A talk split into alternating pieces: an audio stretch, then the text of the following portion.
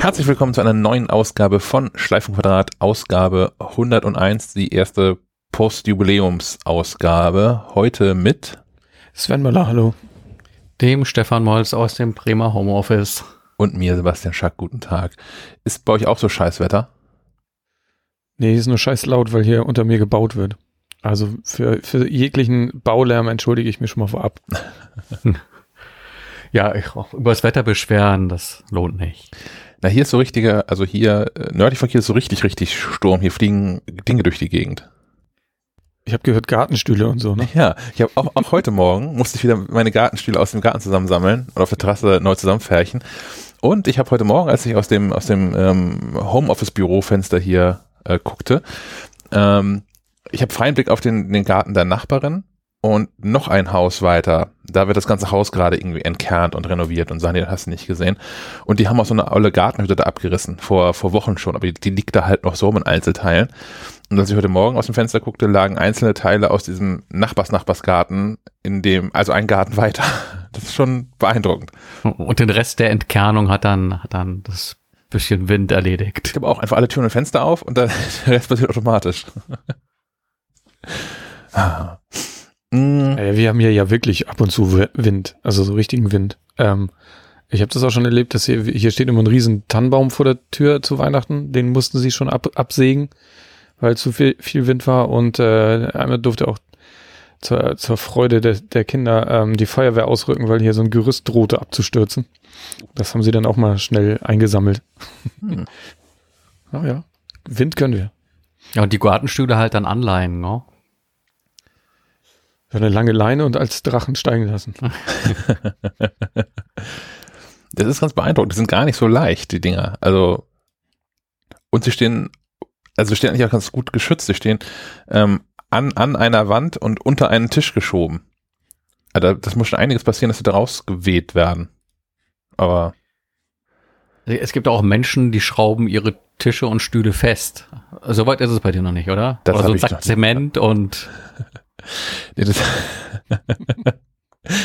ich ich kenne ich kenn das von einem, einem Freund, der ja auch diesen Podcast regelmäßig hört. Der hat auch so eine, so eine, so eine, so eine grüne, ich nenne es mal Wellblechhütte gehabt und hat die schon mal mit Europaletten beschwert gehabt und die ist trotzdem irgendwann mal neulich abgehoben, als er sie verschrottet. Nachdem er durch den Garten gepurzelt ist, mitten in der Nacht. Grüße. ah, lustig geht's weiter oder so ähnlich. Hier steht zumindest, dass es eine quasi lustige DHL-Geschichte zu erzählen gibt. Ist, ist UPS nicht mehr tätig in Bremen oder so? Äh, nö, die, die, schicken mir jetzt einfach nichts mehr. Ich bin, ich bin auf der Liste. Ähm, ja, mehr oder weniger lustig. Ähm, es hat sich Folgendes zugetragen.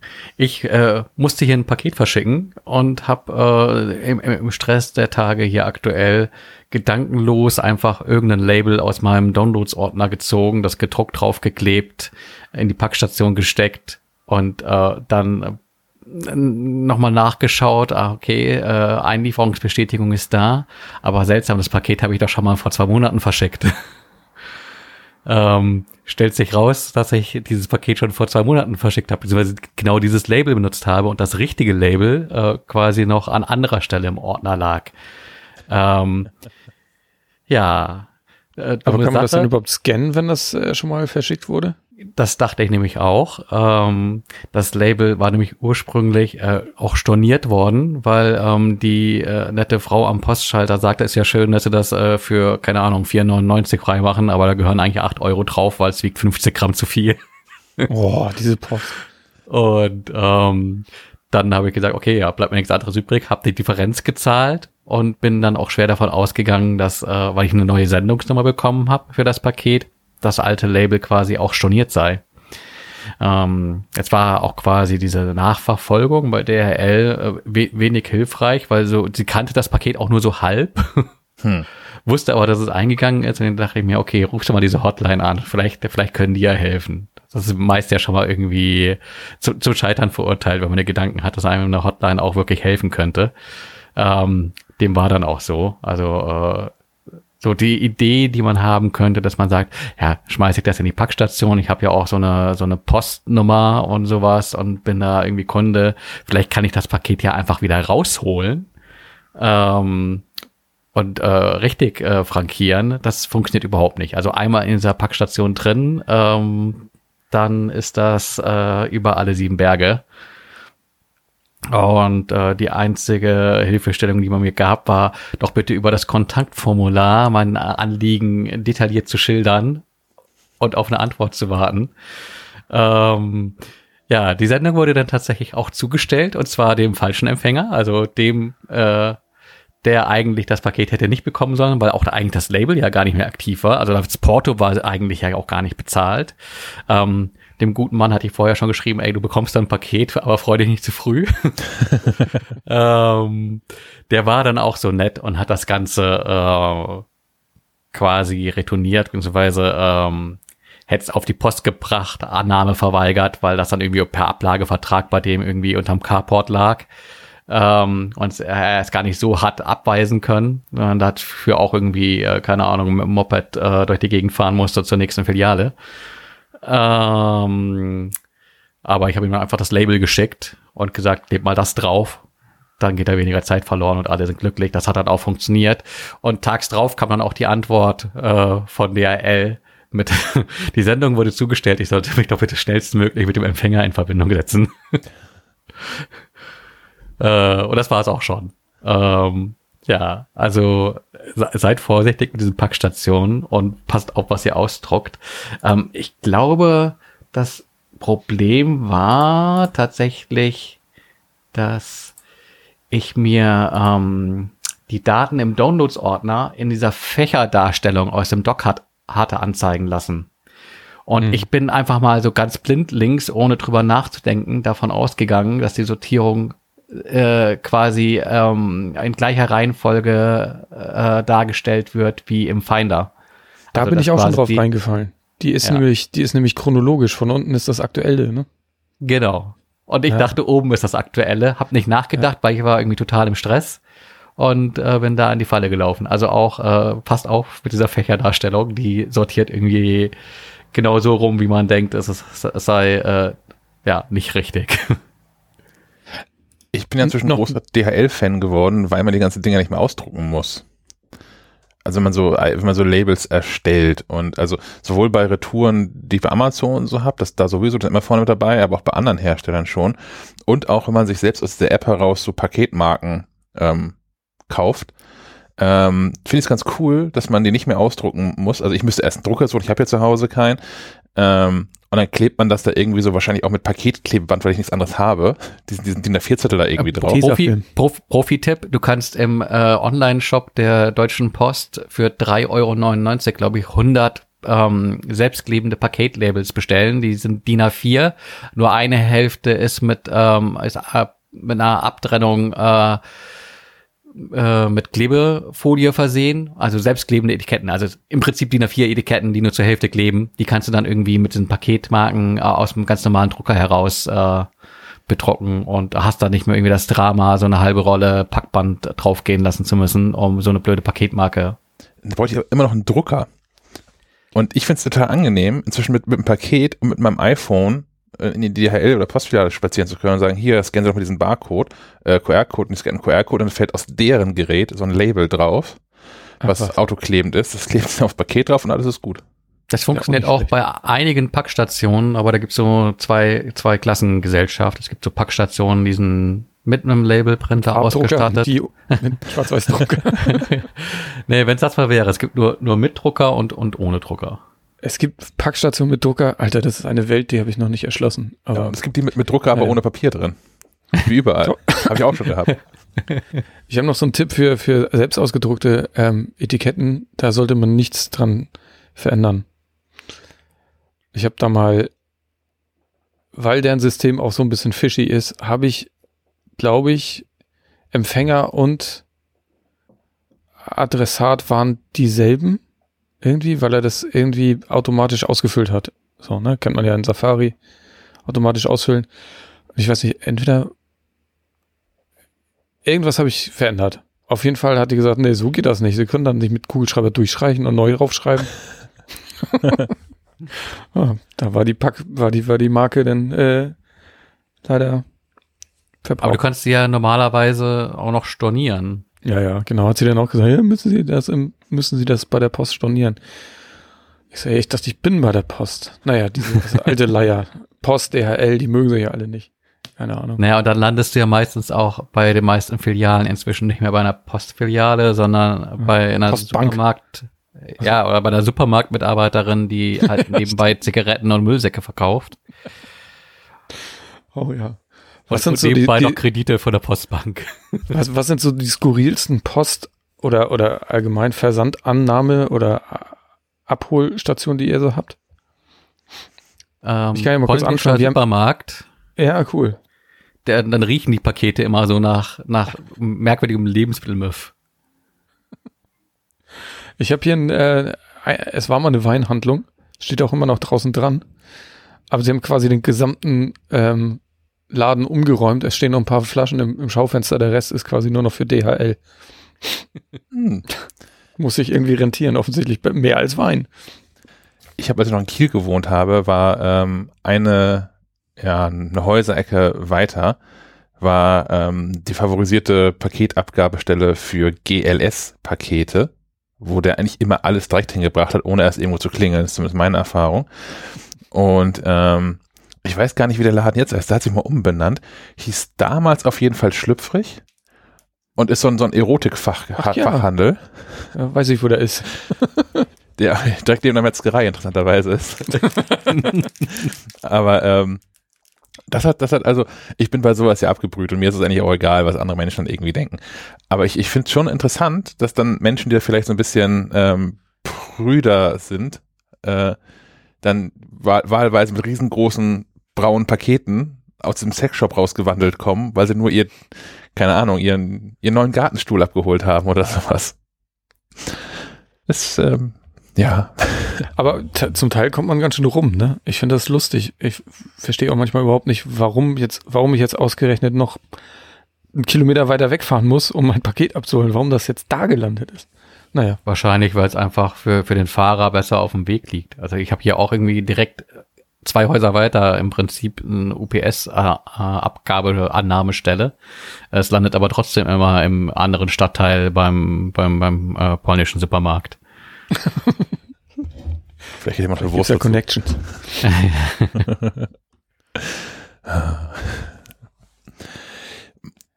mein Aufreger der Woche kann ich hier eigentlich gar nicht so groß ausbreiten, ähm, weil das andere schon viel besser getan haben, das in einem Verweis einfach nur enden wird. Aber äh, es begab sich zum Anfang dieser Woche, dass ähm, ähm, kundgetan wurde, dass die, die Bundesregierung mal wieder in eine neue App ähm, investiert, nämlich in den diesen digitalen Impfpass und dass da ein, ein Firmenkonsortium dranhängt, unter anderem hängt da die Firma Urbich, Ubrich, irgendwie so mit drin und IBM. Und ähm, die haben sogar fünf Blockchains damit drin, um das alles abzusichern, wo man nicht mal eine für braucht. Und das ganze Projekt ist eine, eine mittelschwere Katastrophe. Und ähm, ne, wie gesagt, ich, ich könnte das hier noch breit ausbreiten, aber wer das schon viel besser gemacht hat, sind äh, Tim und Linus in der aktuellen Ausgabe von Logbuch Netzpolitik in, in epischer Breite und auch einer fachlichen Tiefe, ähm, die wir hier, glaube ich, so gar nicht hätten bieten können. Ähm, von daher unbedingt die aktuelle Episode von Logbuch Netzpolitik hören und sich einmal schlau machen, ähm, warum da das nächste App-Debakel irgendwie droht und viel rausgeschmissenes Geld. In der gleichen Episode zu hören, warum diese Luca-App eigentlich auch kaputt ist. Punkt. Mir ist es ja irgendwie ähm, nicht begreiflich zu machen, warum man nicht sagt, man hat diese eine Corona-App, in der irgendwie alles drin ist. Weil, äh, ich meine, gut, die ist jetzt auf, auf genügend Geräten schon installiert. Warum man da nicht dann neue Funktionen einführt, wie irgendwie auch diesen ähm, digitalen Impfpass ähm, oder eben auch so eine Zugangskontrolle, Zugangsnachverfolgung. Ähm, ja, Das wiederum verstehe ich persönlich ganz gut, weil ich glaube, ein Großteil des Erfolges äh, dieser App, die inzwischen auf, ich weiß nicht, ich glaube 25 Millionen Geräten aktiv ist, ähm, rührt auch daher, dass diese App anonym benutzbar ist. Und du da deinen Impfpass drin hast oder deine, deine, ähm, deine Restaurant-Reservierungsbestätigungsgeschichte, ist das nicht mehr anonym. Mm, Ja, du kannst das ja schon voneinander trennen. Aber das glaubt denen doch keiner. Also ich, ich weiß, dass das technisch möglich ist, aber das glaubt doch keiner, dass das funktioniert. Ja, das Problem ist nur, die Leute, die das nicht glauben, sind eben auch die, die Facebook benutzen. ja. Sind eh in einer anderen Welt unterwegs und. Ach ja, Menschen, Menschen. Ja. Aber wo wir eh bei dem Thema sind und du Luca auch schon angesprochen hast, können wir das doch mal vorziehen, ne? Das können wir machen, ja. Weil diese Luca-App ist ja offensichtlich jetzt mal wieder, da war glaube ich vor drei Monaten schon mal irgendwie in aller Munde und ist es jetzt wieder. Und ich verstehe das nicht so recht. Ich finde es auch irgendwie ein bisschen ich komisch. Glaub, der Ursprung, der Ursprung war doch einfach, dass, dass, dass der Herr Smudo in irgendeiner Talkshow aufgetreten ist und auf einmal war das der heiße Scheiß. Also es hatte einfach eine äh, enorme Werbewirkung, äh, wenn man da irgendwie einen prominenten Fürsprecher gefunden hat, der ja irgendwie auch ähm, finanziell an dem Ganzen beteiligt ist. Äh, und wenn du da natürlich äh, die Öffentlichkeit hast, dann äh, ist das natürlich äh, auch wieder Thema und äh, wird dann in der Betrachtung halt auch außen vor gelassen, dass es mindestens ein Dutzend vergleichbarer und mitunter ja auch besserer Lösungen gibt, weil sie auch quelloffen sind. Sollen wir das einmal kurz zusammenfassen für Leute, die das vielleicht nicht mitgekriegt haben? Mhm. Ähm, also es geht ja darum, dass es diverse Apps gibt, die äh, die Kontaktnachverfolgung einfacher machen sollen. Also das, was wir im letzten Sommer hatten, so mit hier schreibt man deinen Namen auf diesen Zettel und dann bewahren wir den hier für zwei Wochen auf, damit wir, falls irgendwo ein ähm, Corona-Fall ähm, auftaucht, dass wir dich dann benachrichtigen können. Das soll, sollte einfacher werden. Und offensichtlich hat es, haben es äh, offiziell, offizielle Stellen ja nicht hingekriegt, das irgendwie in die Corona-Warn-App zu implementieren. Oder sind noch dabei, ich weiß es nicht genau. Aber dass nun äh, privatwirtschaftliche Unternehmen wie jetzt diese Luca-App da vorpreschen, das ist wohl eher so das Ding gerade. Ähm, diese Luca-App soll, ähm, ist auch schon in einigen Städten oder Bundesländern im Einsatz, habe ich gehört. Ich glaube, Kiel denkt auch drüber nach. Ähm, Mecklenburg-Vorpommern hat sie gerade lizenziert für schlappe 440.000 Euro. Und ähm, ja, das ist äh, einerseits feiern die Leute das total, weil sie sich erhoffen, dass man dadurch irgendwie jetzt wieder in die Lokalitäten kann. Und die anderen sind natürlich ein bisschen kritischer und fragen, ja, ist das denn alles safe und, und so weiter. Wie seht ihr das? Also ich bin schon Fan davon, dass es da irgendeine Lösung gibt und die Lösung muss auch smarter sein, als das, das Ding auf den Zettel zu schreiben. So, ich habe genug Läden gesehen und auch Läden, denen ich sonst ähm, mit allem anderen vertraue, die dann da irgendwie diese Zettel in so einer Box rumliegen haben und jeder, der mal eine gute Minute abpasst, kann sich da irgendwie dran bedienen. Ich habe verrückte Geschichten gelesen, mehrfach, wo dann die Polizei eingeritten ist in Lokalitäten und diese Zettel mal beschlagnahmt hat, was auch super uncool ist, weil das einfach jegliche Rechtsgrundlage entbehrt. Ähm, ja, aber Donald Duck hat, äh, hat viele, viele Verfahren am Hals seitdem, oder? Kann das sein? Ja. War ja offensichtlich in vielen Läden unterwegs. Wahrscheinlich. Das ist ja, ja natürlich auch noch das andere Problem, dass da viele Leute einfach irgendeinen Quatsch hingeschrieben haben. Ja. Damit wird das, das Ganze ja auch obsolet irgendwie. Das geht, oder zumindest ging mit der Luca-App ja aber auch, weil man sich da auch im Web registrieren kann und das dann alles clientseitig stattfindet, das ganze JavaScript und man konnte einfach in seinem Browser das JavaScript verändern und konnte dann auch ohne eine, eine äh, echte Telefonnummer sich da registrieren. Ähm, von daher ist es, das ist wohl inzwischen behoben, das Problem. Aber das ist also auch, wer da früh mit dabei war, hat vielleicht noch eine, äh, eine ID, die keine echte ID ist, wenn er das dann möchte. Ähm, ich weiß auch nicht, was das, was das richtige System ist. Also es haben ja auch viele damit angefangen, schon im letzten Jahr, äh, verschiedene QR-Code-basierte Systeme irgendwie aufzubauen, gerade in Restaurants.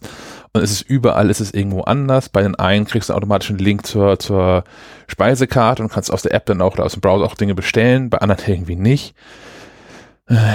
Ich, ich ja, hätte schon halt irgendwie eine Lösung. Das fände ich schon Genau, cool. eine Lösung. Und Stefan hat es ja eben auch schon richtig gesagt, das müsste theoretisch diese Corona-App sein, für die wir jetzt ja auch schon re relativ viel Geld ausgegeben haben. Die müsste halt erweitert werden, meiner Meinung nach. Damit du auch überall dieselbe App hast. Es kann doch jetzt nicht so ein Wildwuchs äh, stattfinden, dass du dir für jeden Laden irgendwie eine andere App laden musst. Und was mein größtes Problem ist eigentlich eher so, dass es ein, ein wirtschaftliches Unternehmen ist, was dahinter steckt, was damit ja natürlich auch Geld verdienen möchte. Ja, ist natürlich auch ganz clever, wenn sich, wenn sich äh, irgendwie der äh, fin Finanzarm der Fanta 4 äh, in, in solchen Dingen äh, investiert, die quasi äh, Ausfälle aus äh, Corona vielleicht auch ein Stück weit kompensieren können. Also wenn man nicht mehr auftreten kann, dann verdient man eben Geld mit Kontaktnachverfolgung. Aber äh, ja. Hm. Ich habe ja noch Tickets an, am Kühlschrank kleben für die Fantastische Vier letztes Jahr in der Barricade Arena Hamburg. Dieses war das nicht irgendwie Jubiläumstour oder sowas. Machen sie dann ja. zehn Jahre später. Ja. Ich, ja. Hm. Müssen sie denn ja vielleicht nicht mehr. Vielleicht machen sie ja genug Geld mit der Luca-App. Weiß ich ja nicht. Dass sie keine Musik mehr machen und müssen, müssen sie weg von der Straße. Finde ich gut. Also das ist einmal die, die Wirtschaftlichkeit finde ich, finde ich ein Problem und natürlich auch, dass die einen so prominenten Fürsprecher haben. Das ist ja jetzt nicht unbedingt schlecht. Aber dadurch geraten andere, ähm, andere, die vielleicht Gleiches leisten und vielleicht Open Source sind oder äh, sogar besser sind, geraten einfach völlig äh, ins, wie sagt man, Hintertreffen. ähm, ja. Und nur weil ein Smudo sagt, das ist gut, ist das noch lange nicht gut. Ich habe Smudo nicht als Sicherheits-IT-Experten im Hinterkopf. ich bin aber auch hin und her gerissen, weil also auf der einen Seite, also erstmal vorausgesetzt, dass diese Luca-App funktioniert. Punkt. So, ne? Das ist immer die Voraussetzung dafür für alles sowieso. Ähm, dann ist es natürlich auch gut, wenn es eine App gibt, die einen prominenten Fürsprecher hat, damit es eine Chance gibt, dass sich irgendwas mal durchsetzt. Ja, habe ich, auf, hab ich. Auf der anderen Seite bin ich aber auch ganz bei dem, was du gesagt hast. Ähm, wa warum muss denn das vor allem auch die eigene App sein? Das, das finde ich ein bisschen schwierig. Ja. Man könnte sich auch für so ein, so ein Open Source Ding irgendwie stark machen. Und was ich noch cooler fände, und ähm, ach, auch das hat Linus Neumann in dem Podcast schon gesagt, aber ich sage das hier trotzdem auch nochmal. Noch cooler wäre es natürlich, wenn es irgendwie von, von Seiten der Gesundheitsämter oder bundesweit vielleicht auch ähm, so eine Plattform gäbe, die eine Schnittstelle hat. Und dann kann ich da halt mhm. mit der Luca-App dran und mit jeder anderen App auch. Und das ist alles so, alles das gleiche und ich wähle einfach nur meine Geschmacksrichtung von App aus.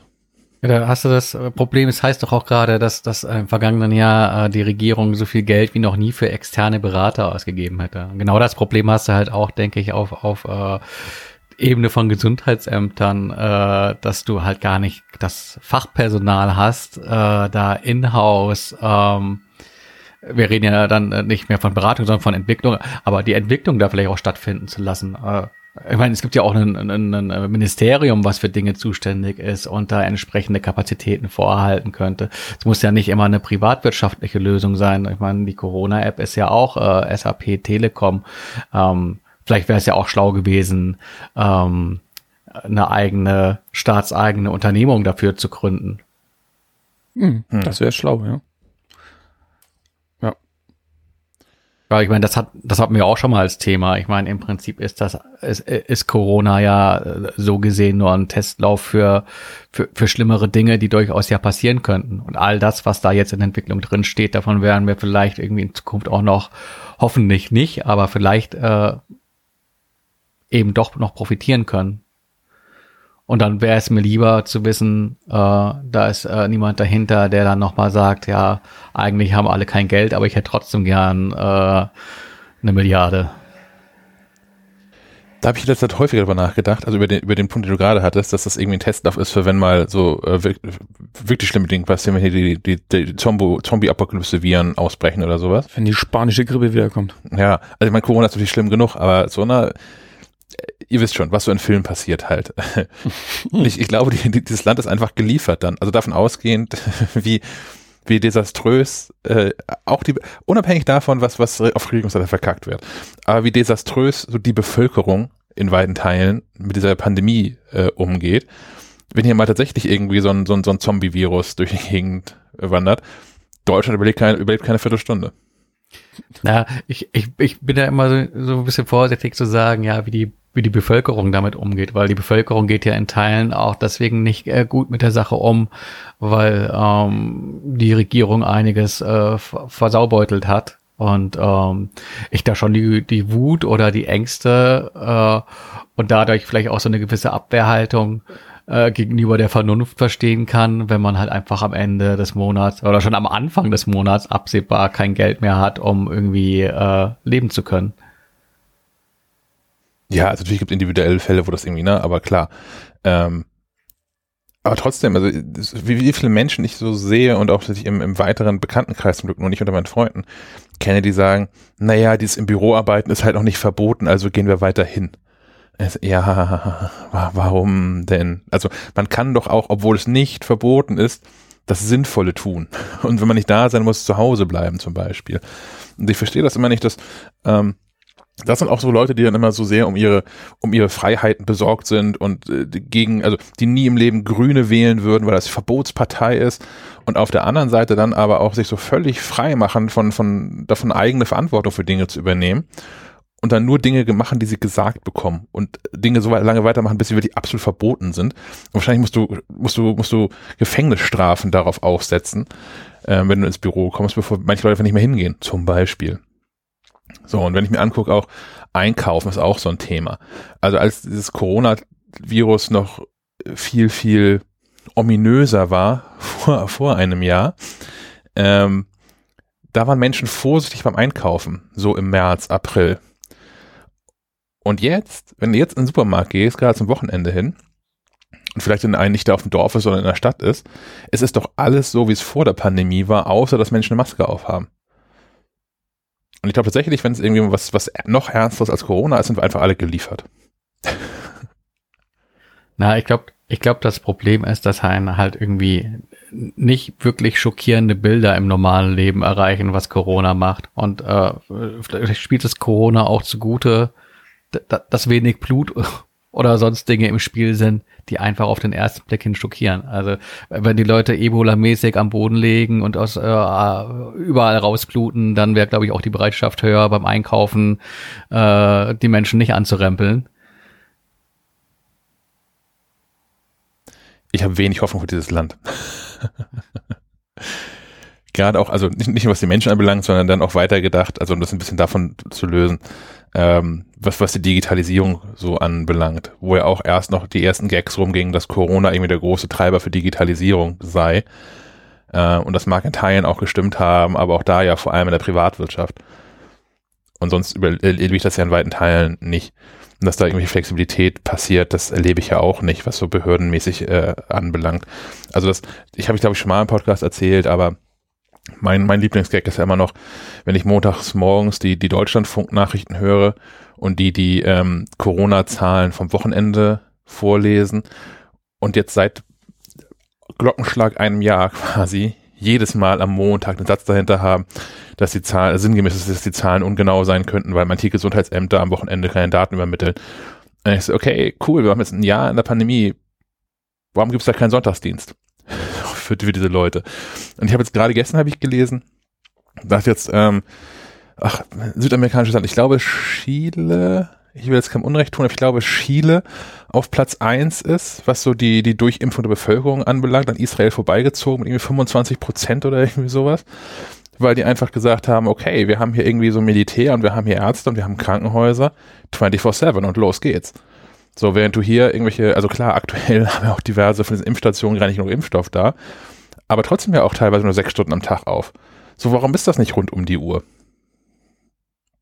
So, das, das ist so Flexibilität, die mir komplett fehlt in, in so vielen Belangen. Taschenlampen? La, la, ja, genau. Lass uns über andere Dinge aufregen, so im, im, im Kleinen. Aber manchmal sind es ja auch die kleinen Dinge, die einen so in den, in den Wahnsinn treiben. Ähm, mhm. der stete Tropfen hüllt den Stein. Genau so ist das. Äh, ja, der Stein ist langsam durch. ähm, ja, nein. Ähm, man kann ja Dinge wie Siri ähm, auf dem iPhone starten, ein, ausschalten, beispielsweise auch die Taschenlampe.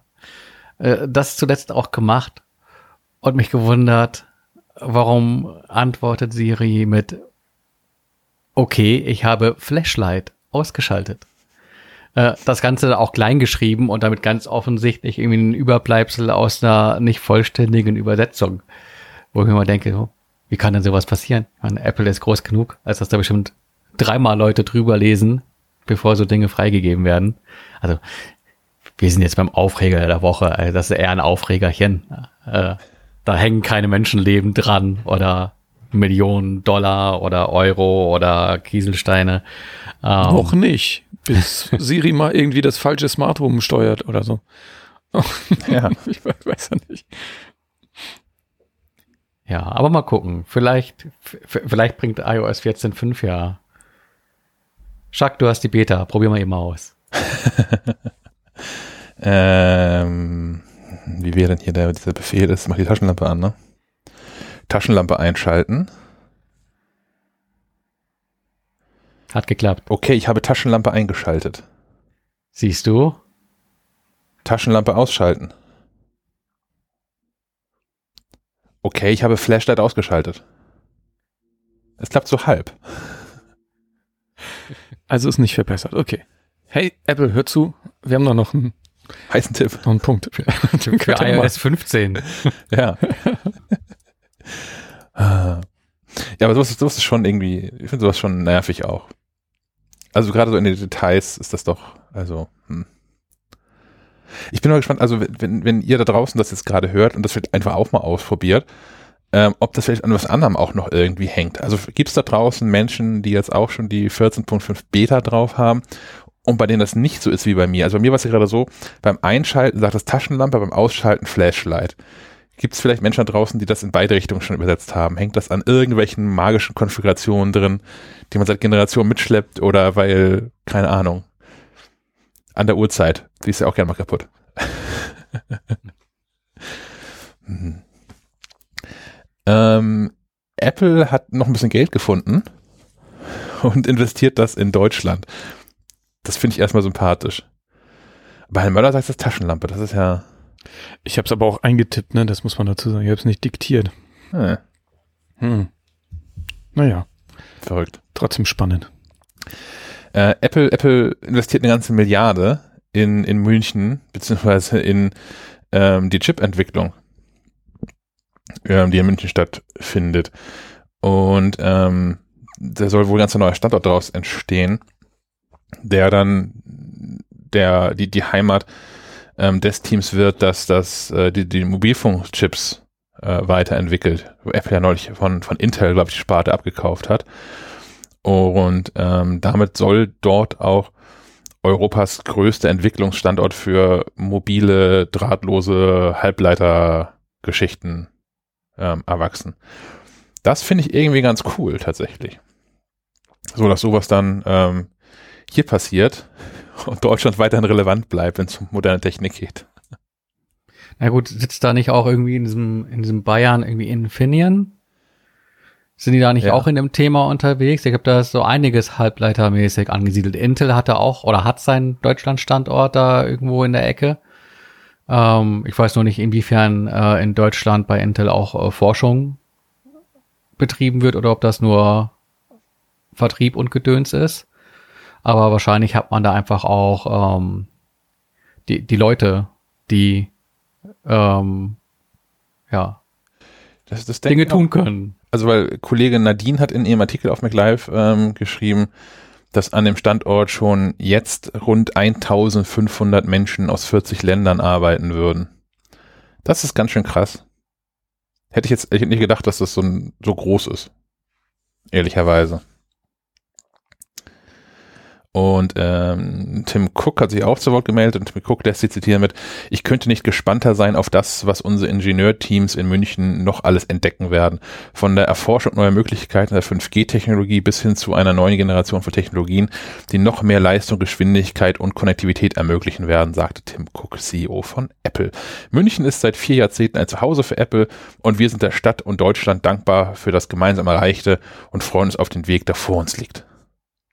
Wenn, wenn Cook an Oktoberfest denkt, äh, an München denkt, dann bestimmt ans Oktoberfest so rumschaue. Ich habe auch schon ja. Dr. Freud am, am Werke. Da war doch mal was mit. Ist das auch schon abgesagt oder gibt es das noch? Ja, für dieses Jahr noch nicht abgesagt. Ich habe noch Hoffnung. Okay, weil die, die äh, großen Festivals haben jetzt auch gerade vor kurzem abgesagt, vorsorglich. Ja. Ja, schade, schade. Ja, tatsächlich. Es ist auch hm, ein, ein, ein Jammer. Abgesagt hat Apple den iMac Pro. Punkt. Hat den jemand gekauft? Hm, ich, ich kenne natürlich ein paar Menschen, die den ähm, haben. Aber tatsächlich ähm, anders als beim Mac Pro, wo ich ein paar Menschen kenne, die einfach so bekloppte Die Hard Fans sind, die den einfach so gekauft haben, obwohl sie eigentlich nur Facebook klicken, ähm, kenne ich iMac Pros eigentlich nur in, in, auf Schreibtischen von Menschen, die da auch wirklich professionell mit arbeiten und diese Power brauchen die dann wahrscheinlich auch damals aus, aus Verzweiflung gekauft haben, als es keinen neuen Mac Pro gab, über, über Jahre hinweg. Oder haben, nicht aus Verzweiflung, aber die haben halt den gekauft, weil es das neue Pro-Gerät war mit genug Leistung, so. Mich hätte das einfach wahnsinnig gestört, wenn ich auf Leistung angewiesen bin, dann nicht modular ähm, über Steckkarten erweitern äh, oder verändern zu können. Beim Mac Pro kannst du ja dann zumindest mal irgendwie die Grafikkarte austauschen. Du meinst, weil die E-GPUs auch nicht so richtig abgehoben haben? ja, genau. Das ist das gleiche Thema wie äh, VR am Mac. Ja. ach ja, ach ja. Aber, aber hier IMAX und sowas, das, das leitet einfach direkt soft drüber ins nächste Thema, ähm, dass uns ja vielleicht Ende März so ein Apple-Event ins Haus steht. Ähm, IMAX? Gibt es neue IMAX in, in Farbe und bunt? Gab es zumindest das Gerücht, ja. Uh, neues Design. Ja. Mehr, mehr Bildschirm, weniger Rand. Du hast ja auch bei den aktuellen Geräten immer noch unten diese Leiste, wo du deine Post-its dran kleben kannst. Und bei dem neuen Modell wirst du dich wahrscheinlich umgewöhnen müssen. Da musst du dann die Post-its auf die Rückseite kleben. Ob es einfach ein großes iPad Pro wird? Vom Design her, so, ja. So sahen zumindest irgendwie so ein paar Renderings aus, die man im Netz gesehen hat. Hm. Auf jeden Fall, äh, oder es sollen, sollen auch neues iPad kommen. Hm. Da, da habe ich neues auf Reddit zumindest so ein Bild gesehen. Ja. Das ist auch dran, oder? Das iPad Pro? Ja, im, im letzten ähm, Modell, das war ja eigentlich auch nur so ein kleiner Refresh, da ist dann dieser A12X, glaube ich, drin. Z. Der, Z. Z, ach, X, Z, Y. Alles, alles. Alphabet ist Ende, sie müssen wieder was machen. Z steht für Power. Ja, ja, ja, ja, ja, ja. Aber da war der Sprung ja zum, zum Vorgängermodell ähm, minimal. Ich glaube, da war vor allem GPU-mäßig noch ein bisschen was aufgebohrt worden. Aber äh, gut, andererseits hast du natürlich ähm, auch, äh, musst du erstmal die, die Power nutzen, die du da in so einem, so einem iPad Pro hast. Äh, ich glaube, also ich kenne niemanden, der gesagt hat, heute dieses iPad Pro, mit dem kann ich langsam nicht mehr arbeiten, das müsste mal langsam mehr Power haben.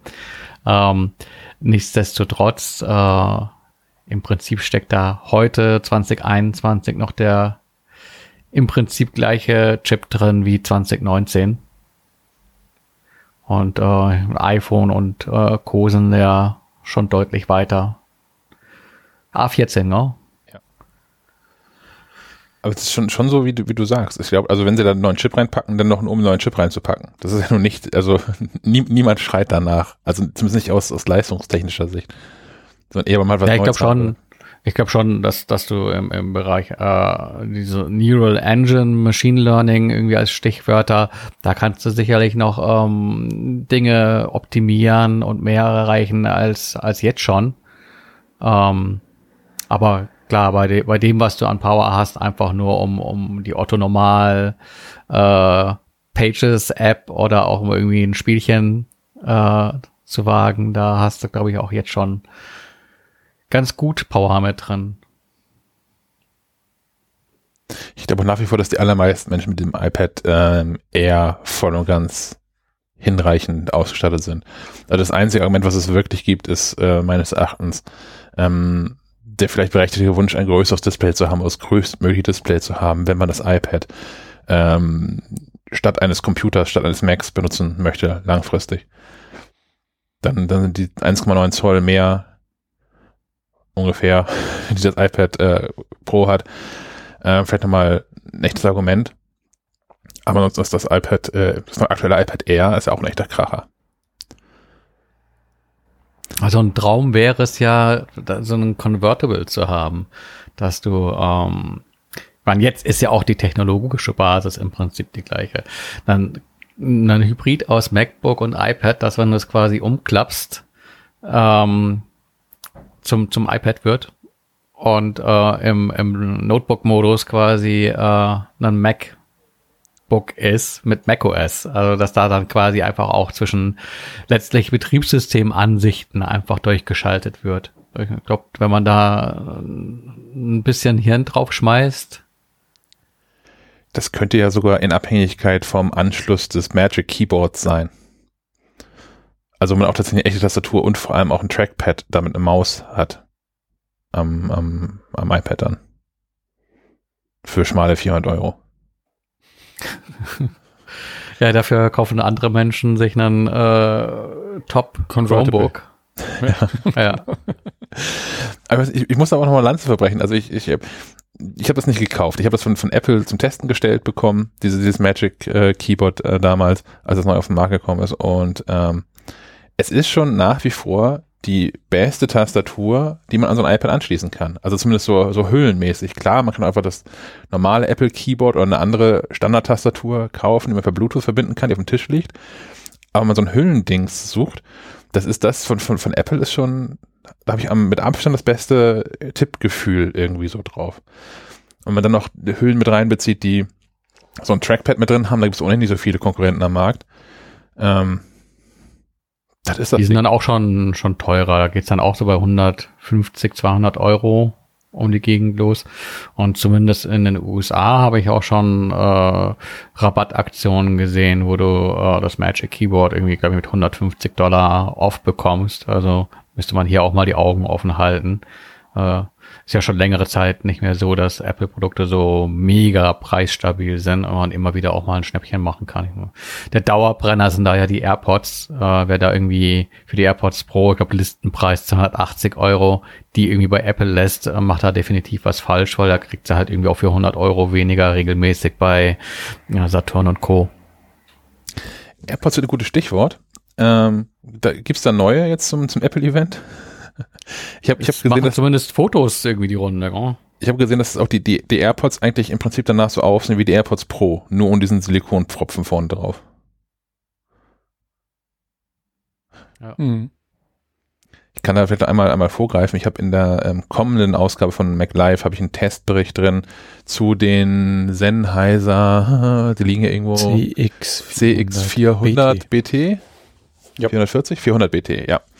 Ähm, das ist eine echte Empfehlung. Also für, für Menschen, die nicht die AirPods Pro kaufen wollen, sondern auf die AirPods von Apple schielen. Die kosten Liste aktuell 180 Euro, beziehungsweise 230 Euro, wenn man die äh, mit dem, mit dem Qi-Charging Case kaufen möchte. Die du aber auch alle äh, regelmäßig deutlich günstiger bekommst. Also das heißt genau. äh, Straßenpreis 120 Euro. Genau. Für 100 Euro äh, Listenpreis bei Sennheiser 99 Euro, bekommt man diese Sennheiser CX400 BT, die ähm, meines Erachtens nochmal deutlich, deutlich besser klingen als die AirPods, wie gesagt, ohne Pro, als die AirPods. Ähm, ich finde die komfortabler im Ohr, alleine schon, weil man die AirPods, ähm, die normalen AirPods halt nicht anpassen kann durch Aufsätze oder so. Die Sennheiser-Dinger sind In-Ears, kommen mit drei Aufsätzen daher. Ähm, und haben, und das, das ist ja auch, was viele Leute an den, an den AirPods bemängeln, ich gehöre noch nicht dazu, aber die Sennheiser-Dinger haben so Touch-Steuerung an den Dingern selbst dran für lauter, leiser, Vorspulen und äh, sowas, was viele Menschen an den AirPods ja ähm, vermissen. Ähm, von daher, das könnte eine, eine gute Alternative sein. Haben das Problem, dass sie nicht den H1-Chip haben. Ähm, das heißt, man muss den, den, den großen Bluetooth-Regentanz aufführen, um die zu verbinden. Und das klappt auch mal besser, mal schlechter, vor allem wenn man die mit mehreren Geräten gekoppelt hat. Ähm, ja, aber für, für 100 Euro vielleicht ein, gutes, gute Alternative zu den AirPods. Hm. Muss natürlich neu betrachtet werden, wenn es tatsächlich im nächsten Monat äh, neue AirPods kommen. Gucken, was Apple einen Sprung macht da auch in der Technik unterstützt. Aber naja, es gibt ja jetzt ähm, hier auch ähm, noch weiterhin die Gerüchte, dass äh, tatsächlich sich mal diese AirTags materialisieren äh, ja, könnten. Keine und, Folge äh, ohne AirTags. ähm, da ist ja die iOS 14.5 Beta ziemlich gesprächig. Ähm, also wenn da jetzt nichts kommt, ähm, dann kommt da nichts mehr. ähm, aber da, da wird was kommen. Ich bin, ich bin mir jetzt doch sehr, sehr sicher ähm, okay. Das jetzt halt, ich, ich, leite so ein bisschen über in, in, in den nächsten Punkt hier auf unserem Sendungsplan. Äh, Apple hat ja diese Woche diverse Sicherheitsupdates rausgehauen, die natürlich unbedingt zu installieren sind, weil Sicherheitsupdates äh, bringen äh, mehr Sicherheit und äh, wer will die nicht. Ähm, dass man da aber eben auch eben auch nicht die Gelegenheit genutzt hat, iOS 14.5 jetzt zu veröffentlichen, das ja schon längere Zeit äh, in der Beta ist, ist für mich ein Hinweis auch nochmals darauf, dass man äh, das Event auch erstmal abwartet und mit dem Event dann ähm, ja auch neue neue äh, Hardware vorstellen wird, wie eben die die AirTags. Äh, da steht Apple quasi in den in den Startlöchern. Jetzt geht es nur noch darum, irgendwie den, den Termin tatsächlich auszuwürfeln. Ich glaube, zuletzt machte der 23. März die Runde. Das ist der Dienstag in hm. zwei Wochen. Du meinst, wir haben noch zwei Wochen lang äh, iOS 14.5 Beta? Ja, ich, ich befürchte es, ja. Hm. Ich war bis dann mutig genug. Ach, läuft super. Ja, es würde ja hinkommen auf dem Foto oder beziehungsweise bei dem, bei diesem Reddit-Eintrag mit dem iPad, das ging um eine iPad-Hülle, glaube ich, von irgendeinem Hersteller. Da äh, gab es den Hinweis, dass die nicht hätten vor dem 6. April quasi eingeräumt werden dürfen. Das kommt ja hin, zwei Wochen später dann erhältlich. Mhm. Aber diese ganzen Hüllengeschichten, also da gab es ja auch schon Hüllen, die äh, so überhaupt nicht passten. Hüllen in weil, Fülle. Äh, weil, weil Menschen einfach auf, auf gut Glück drauf los produziert haben anhand von irgendwelchen Eckdaten, die im Internet rumgeisterten.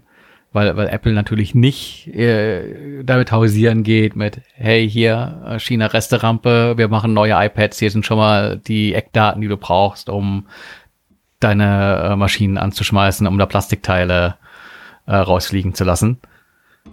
Ähm, Könnt ihr mir vorstellen, dass Apple auch das bewusst liegt? Also auch falsche Informationen, um mal zu gucken, wo die eigentlich äh, am Ende aufschlagen. Ja, das ist bestimmt ein spannender Job, oder? Also Agent bei Apple. Also ich, ich gehe mal fest davon aus, dass da schon irgendwer von Apple, äh, wenn die ein Produkt fertig haben, also fertig entschieden haben, wie es aussehen soll und die Abmaßung, ähm, dann wird schon jemand von denen bei Logitech und bei Belkin und sowas anrufen und denen die korrekten Daten übermitteln. Das denke ich schon. Das wird kein Zufall sein, dass die immer am, am ersten Tag mit dabei sind und von Apple dafür auf die Bühne gelobt werden, dass sie schnell vorne mit dabei sind. Ich könnte mir aber auch vorstellen, dass sie sich mal angucken, wer da eigentlich irgendwie auf Alibaba kommen, alles so Sachen verkauft und in, in bestimmte Kanäle bestimmte Falschinformationen reindrücken und die vielleicht auch nur im Zehntel Millimeter Bereich unterscheiden, um dann mal zu gucken, welche Information welchen Weg so nimmt. Ich würde das so machen. Ah, ich glaube, es ist auch so ein, so ein gewisser Selbstschutz, ausgewählte Hersteller mit reinzunehmen und die Alternativen zu den eigenen Peripherieprodukten anbieten zu lassen, um sich nicht dem Vorwurf auszusetzen, dass man da irgendwie ein Monopol drauf hat und ähm, den Leuten äh, überteuertes Zubehör äh, andrehen will, weil sie ja keine Alternative hätten. Ähm, mhm. Ich glaube, das ist auch ein bisschen Flucht nach vorne.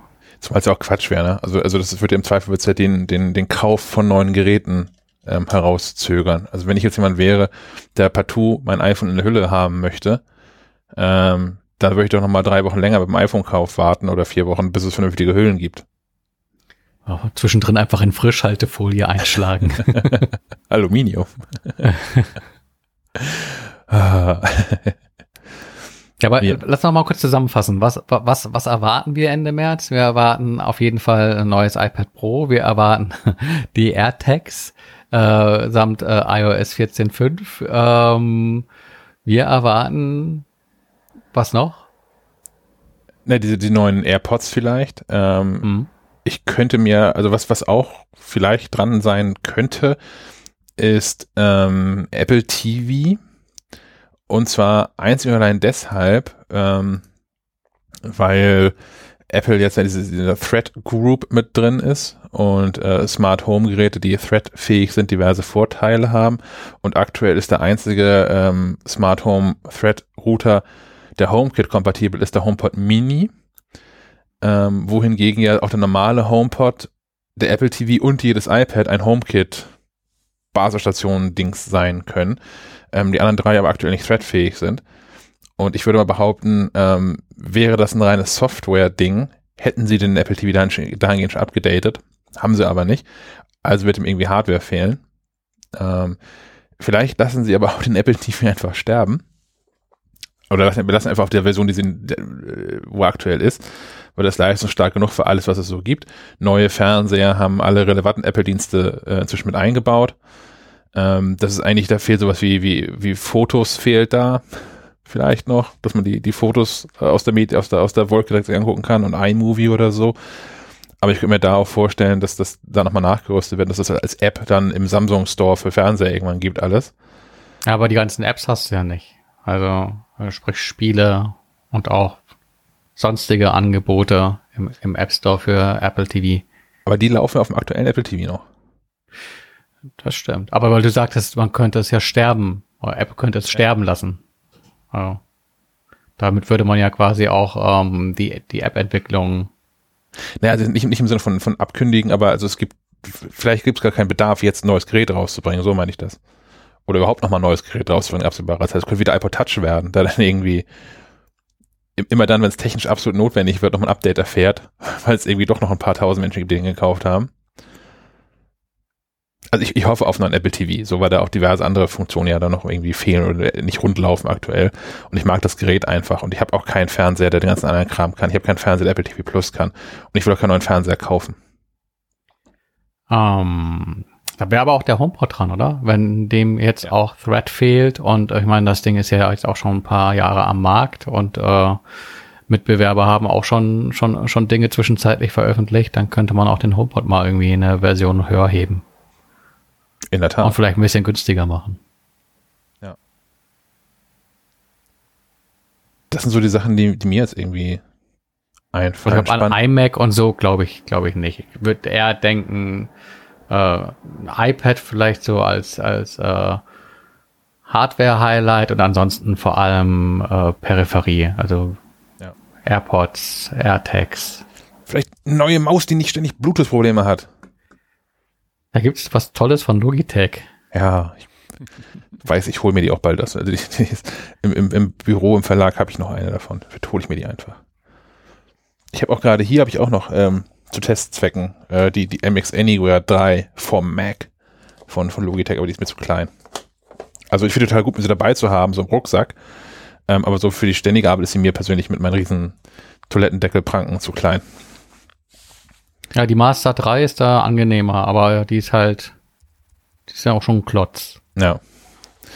Äh, aber hier IMAX, ich, ich glaube auch, ich, ich würde auch eher darauf tippen, dass die dann ähm, Richtung Sommer kommen und vielleicht nochmal einen Auftritt auf der WWDC haben, weil das der Rahmen ist, wo Apple auch noch was erzählen kann zu den ganzen M-Chip-Geschichten und vielleicht auch schon die nächste Generation rauslässt, mit wie auch immer sie dann heißen, M2, M1X, was auch immer, ähm, die dann die iMacs und, und das große MacBook Pro äh, ja, das kann ich mir gut vorstellen, dass man da irgendwie sagt, die iMacs kriegen irgendwie so ein M2 oder ein M1X ja. äh, und dann irgendwie auch parallel das äh, 16 Zoll oder 15 Zoll, ich weiß gar nicht, was da gerüchtemäßig gerade die aktuelle Größe, äh, Größe ist, äh, das MacBook Pro eben auch ähm, auf Bord. Und ich glaube, da wäre der M1-Chip, äh, so wie er jetzt äh, angeboten wird, zu, zu wenig.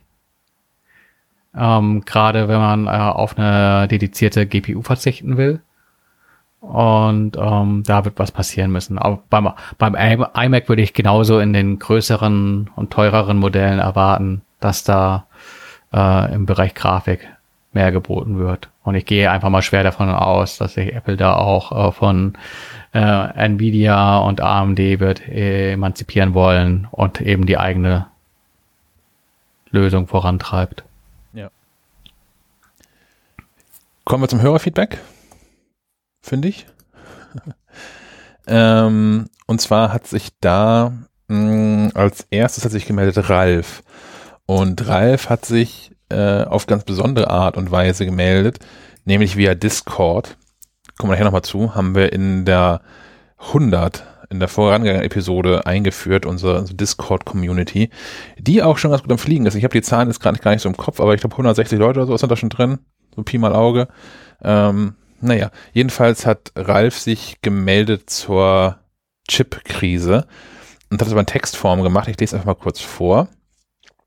Momentan liest man ja viele Verweise auf eine aktuelle Chip-Krise Und unter anderem sei diese ja auch mitverantwortlich dafür, dass die neuen Game-Konsolen von Sony und Microsoft nirgendwo zu kaufen sind. Rein aus Interesse, vielleicht könnt ihr das im Podcast ja auch mal etwas beleuchten.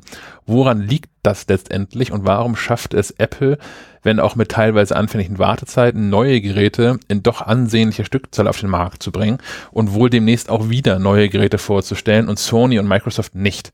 Oder hat Apple den Markt leer gekauft und die anderen waren nicht clever genug? Solltet ihr dazu schon einen Artikel geschrieben haben, der mir entgangen ist, würde ich mich auch auf einen Link freuen. Ähm, einen dedizierten Artikel dazu haben wir nicht, soweit ich weiß. Aber ich habe keinen gefunden, sagen wir mal so. Ähm, ich denke aber auch, dass an dieser Chip-Krise letztlich auch Corona schuld ist. So, weil das ja nun auch irgendwie in, in, in Asien zuerst und auch sehr hart zugeschlagen hat. Und ich glaube, dass auch immer noch, äh, noch aufgeholt werden muss wieder. Die Produktion, die ja teilweise auch über Wochen, wenn nicht gar Monate stillstand. Ähm, das hat ja schon alle irgendwie äh, hart getroffen. Und ähm, ich habe an einer anderen Stelle gefunden, so wenn man sich mal so anguckt, wer so sonst äh, Informationen aus der Lieferkette herausträgt, dass das auch das iPhone 12 und zwar in allen vier Geschmacksrichtungen ähm, von Anfang an nicht in der ursprünglich geplanten Stückzahl produziert werden konnte und bis heute nicht werden kann, weil unter anderem Apple vor allem äh, diese LIDAR-Module für die iPhone 12 Pro und die Power Management Chips ähm, nicht in ausreichender Stückzahl zur Verfügung gestellt werden können. Mm, und ein anderer Punkt, warum allgemein so Geräte knapp sind, könnte auch einfach Nachfrage sein. Also Homeoffice, wir haben so dieses, dieses Distanzunterrichtsthema. Menschen kaufen iPads wie doof, Menschen kaufen viel mehr Macs. Also auch die sind ja, haben sich ja besser verkauft als im Vorjahr. Und ich glaube, das ist so eine, so eine gemischte Gemengelage irgendwie aus vielen Faktoren, die da mit reinspielen. Und dann glaube ich tatsächlich aber auch, dass das Ralf mit dem einen Punkt recht hat dass Apple einfach ähm, sehr, sehr frühzeitig weiß, was sie tun wollen und dann sehr frühzeitig sehr große Mengen von Dingen ordern und kaufen und im Zweifel auch bereit sind, ähm, andere Preise zu zahlen und dann vielleicht bevorzugt behandelt werden. Also ist ja auch ein offenes Geheimnis, dass das äh, als, als Apple machen sie ja immer noch, als Apple eine großen Stückzahl bei Samsung eingekauft hat, Apple die Chips auch von, von Samsung bekommen hat, äh, bevor die eigene Mobilgeräte-Sparte von Samsung die bekommen hat, weil Apple halt bessere Preise bezahlt hat. Ähm, das kann ich mir schon vorstellen. Man, man hört, man hört mein Nicken nicht. Nee, genau, hört dein Nicken nicht, aber ich glaube, dass das damit äh, weitestgehend erschöpft, oder? Ja, also so, so meine Erfahrung ist, ähm, dass wenn man Dinge will und sich ein bisschen hinterklemmt, man sie auch bekommt. Also ich meine, in Läden kann man momentan ohnehin nicht gehen. Ähm, und online kann man ja, es gibt ja so diverse äh, Bots und Möglichkeiten, sich informieren zu lassen, wenn irgendwo Bestand da ist und dann schnell zuzuschlagen. Ist natürlich klar aufwendiger, aber gerade unsere Hörer sind ja auch äh, da, versiert im Umgang mit, mit Dingen und ich glaube, ähm, da, da läuft keiner trocken. Ich bin jedenfalls ganz froh, dass es ja ohnehin keine PlayStation 5 Spiele gibt bisher. Also kaum. Dass ich noch kein PlayStation 5 kaufen muss. Ich habe auch nicht so den, den ultimativen Drang. Nächsten, nächsten, nächsten Monat, nächsten Monat ist April, ja. Ende April kommt Returnal raus. Spätestens dann hast du dein PS5-Spiel. Das, das sind noch sechs Wochen. Meinst du, Sony kriegt das hin bis dahin, dass ich eine kaufen kann überhaupt, wenn ich möchte? Ja, ich glaube sogar Sony hatte sich dieser Tage auch geäußert zu diesen Lieferschwierigkeiten und äh, sinngemäß sowas wie gesagt, ja, ist, ist, ist auch schon alles schwierig. äh, aber es gab zwischenzeitlich äh, Geräte zu kaufen. Ich glaube sogar bei diesem GameStop und sowas. Mhm. Ähm, es gibt auf Twitter äh, einen Bot. Ähm, so habe ich damals äh, meine Xbox Series X geschossen. Ähm, da kriegst du halt einfach irgendwie einen Alarm, wenn, wenn da getwittert wird mit hier ist irgendwie Bestand. Dann haust du da schnell deine Bestellung rein und ähm, bist schneller als, als der Rest, die irgendwie manuell versuchen, die Seiten abzuklappern. Ich glaube, wenn du einfach nur so versuchst, äh, Dinge zu bestellen, das ist äh, äh, dann doch zum Scheitern verurteilt. Aber wenn du dir irgendwelche Werkzeuge zur Hilfe nimmst äh, und sie sich noch nicht äh, im Schleifenquadrat Podcast rumgesprochen haben, ähm, dann stehen da, glaube ich, die Chancen ganz gut. Ich wünsche mir das gleiche wie beim Impfen. Warum kann ich mich denn nicht schon mal irgendwo eintragen? Also auch äh, Amazon. So, warum kann ich Amazon nicht sagen, ich hätte gerne PlayStation 5? Schick halt, wenn da. Das ist doch irgendwie. Ja. Naja. Ähm, wir haben für diese Episode, zu dieser Episode ganz, ganz viel Hörerfeedback bekommen. Und ähm, ich mach mal weiter mit Andreas.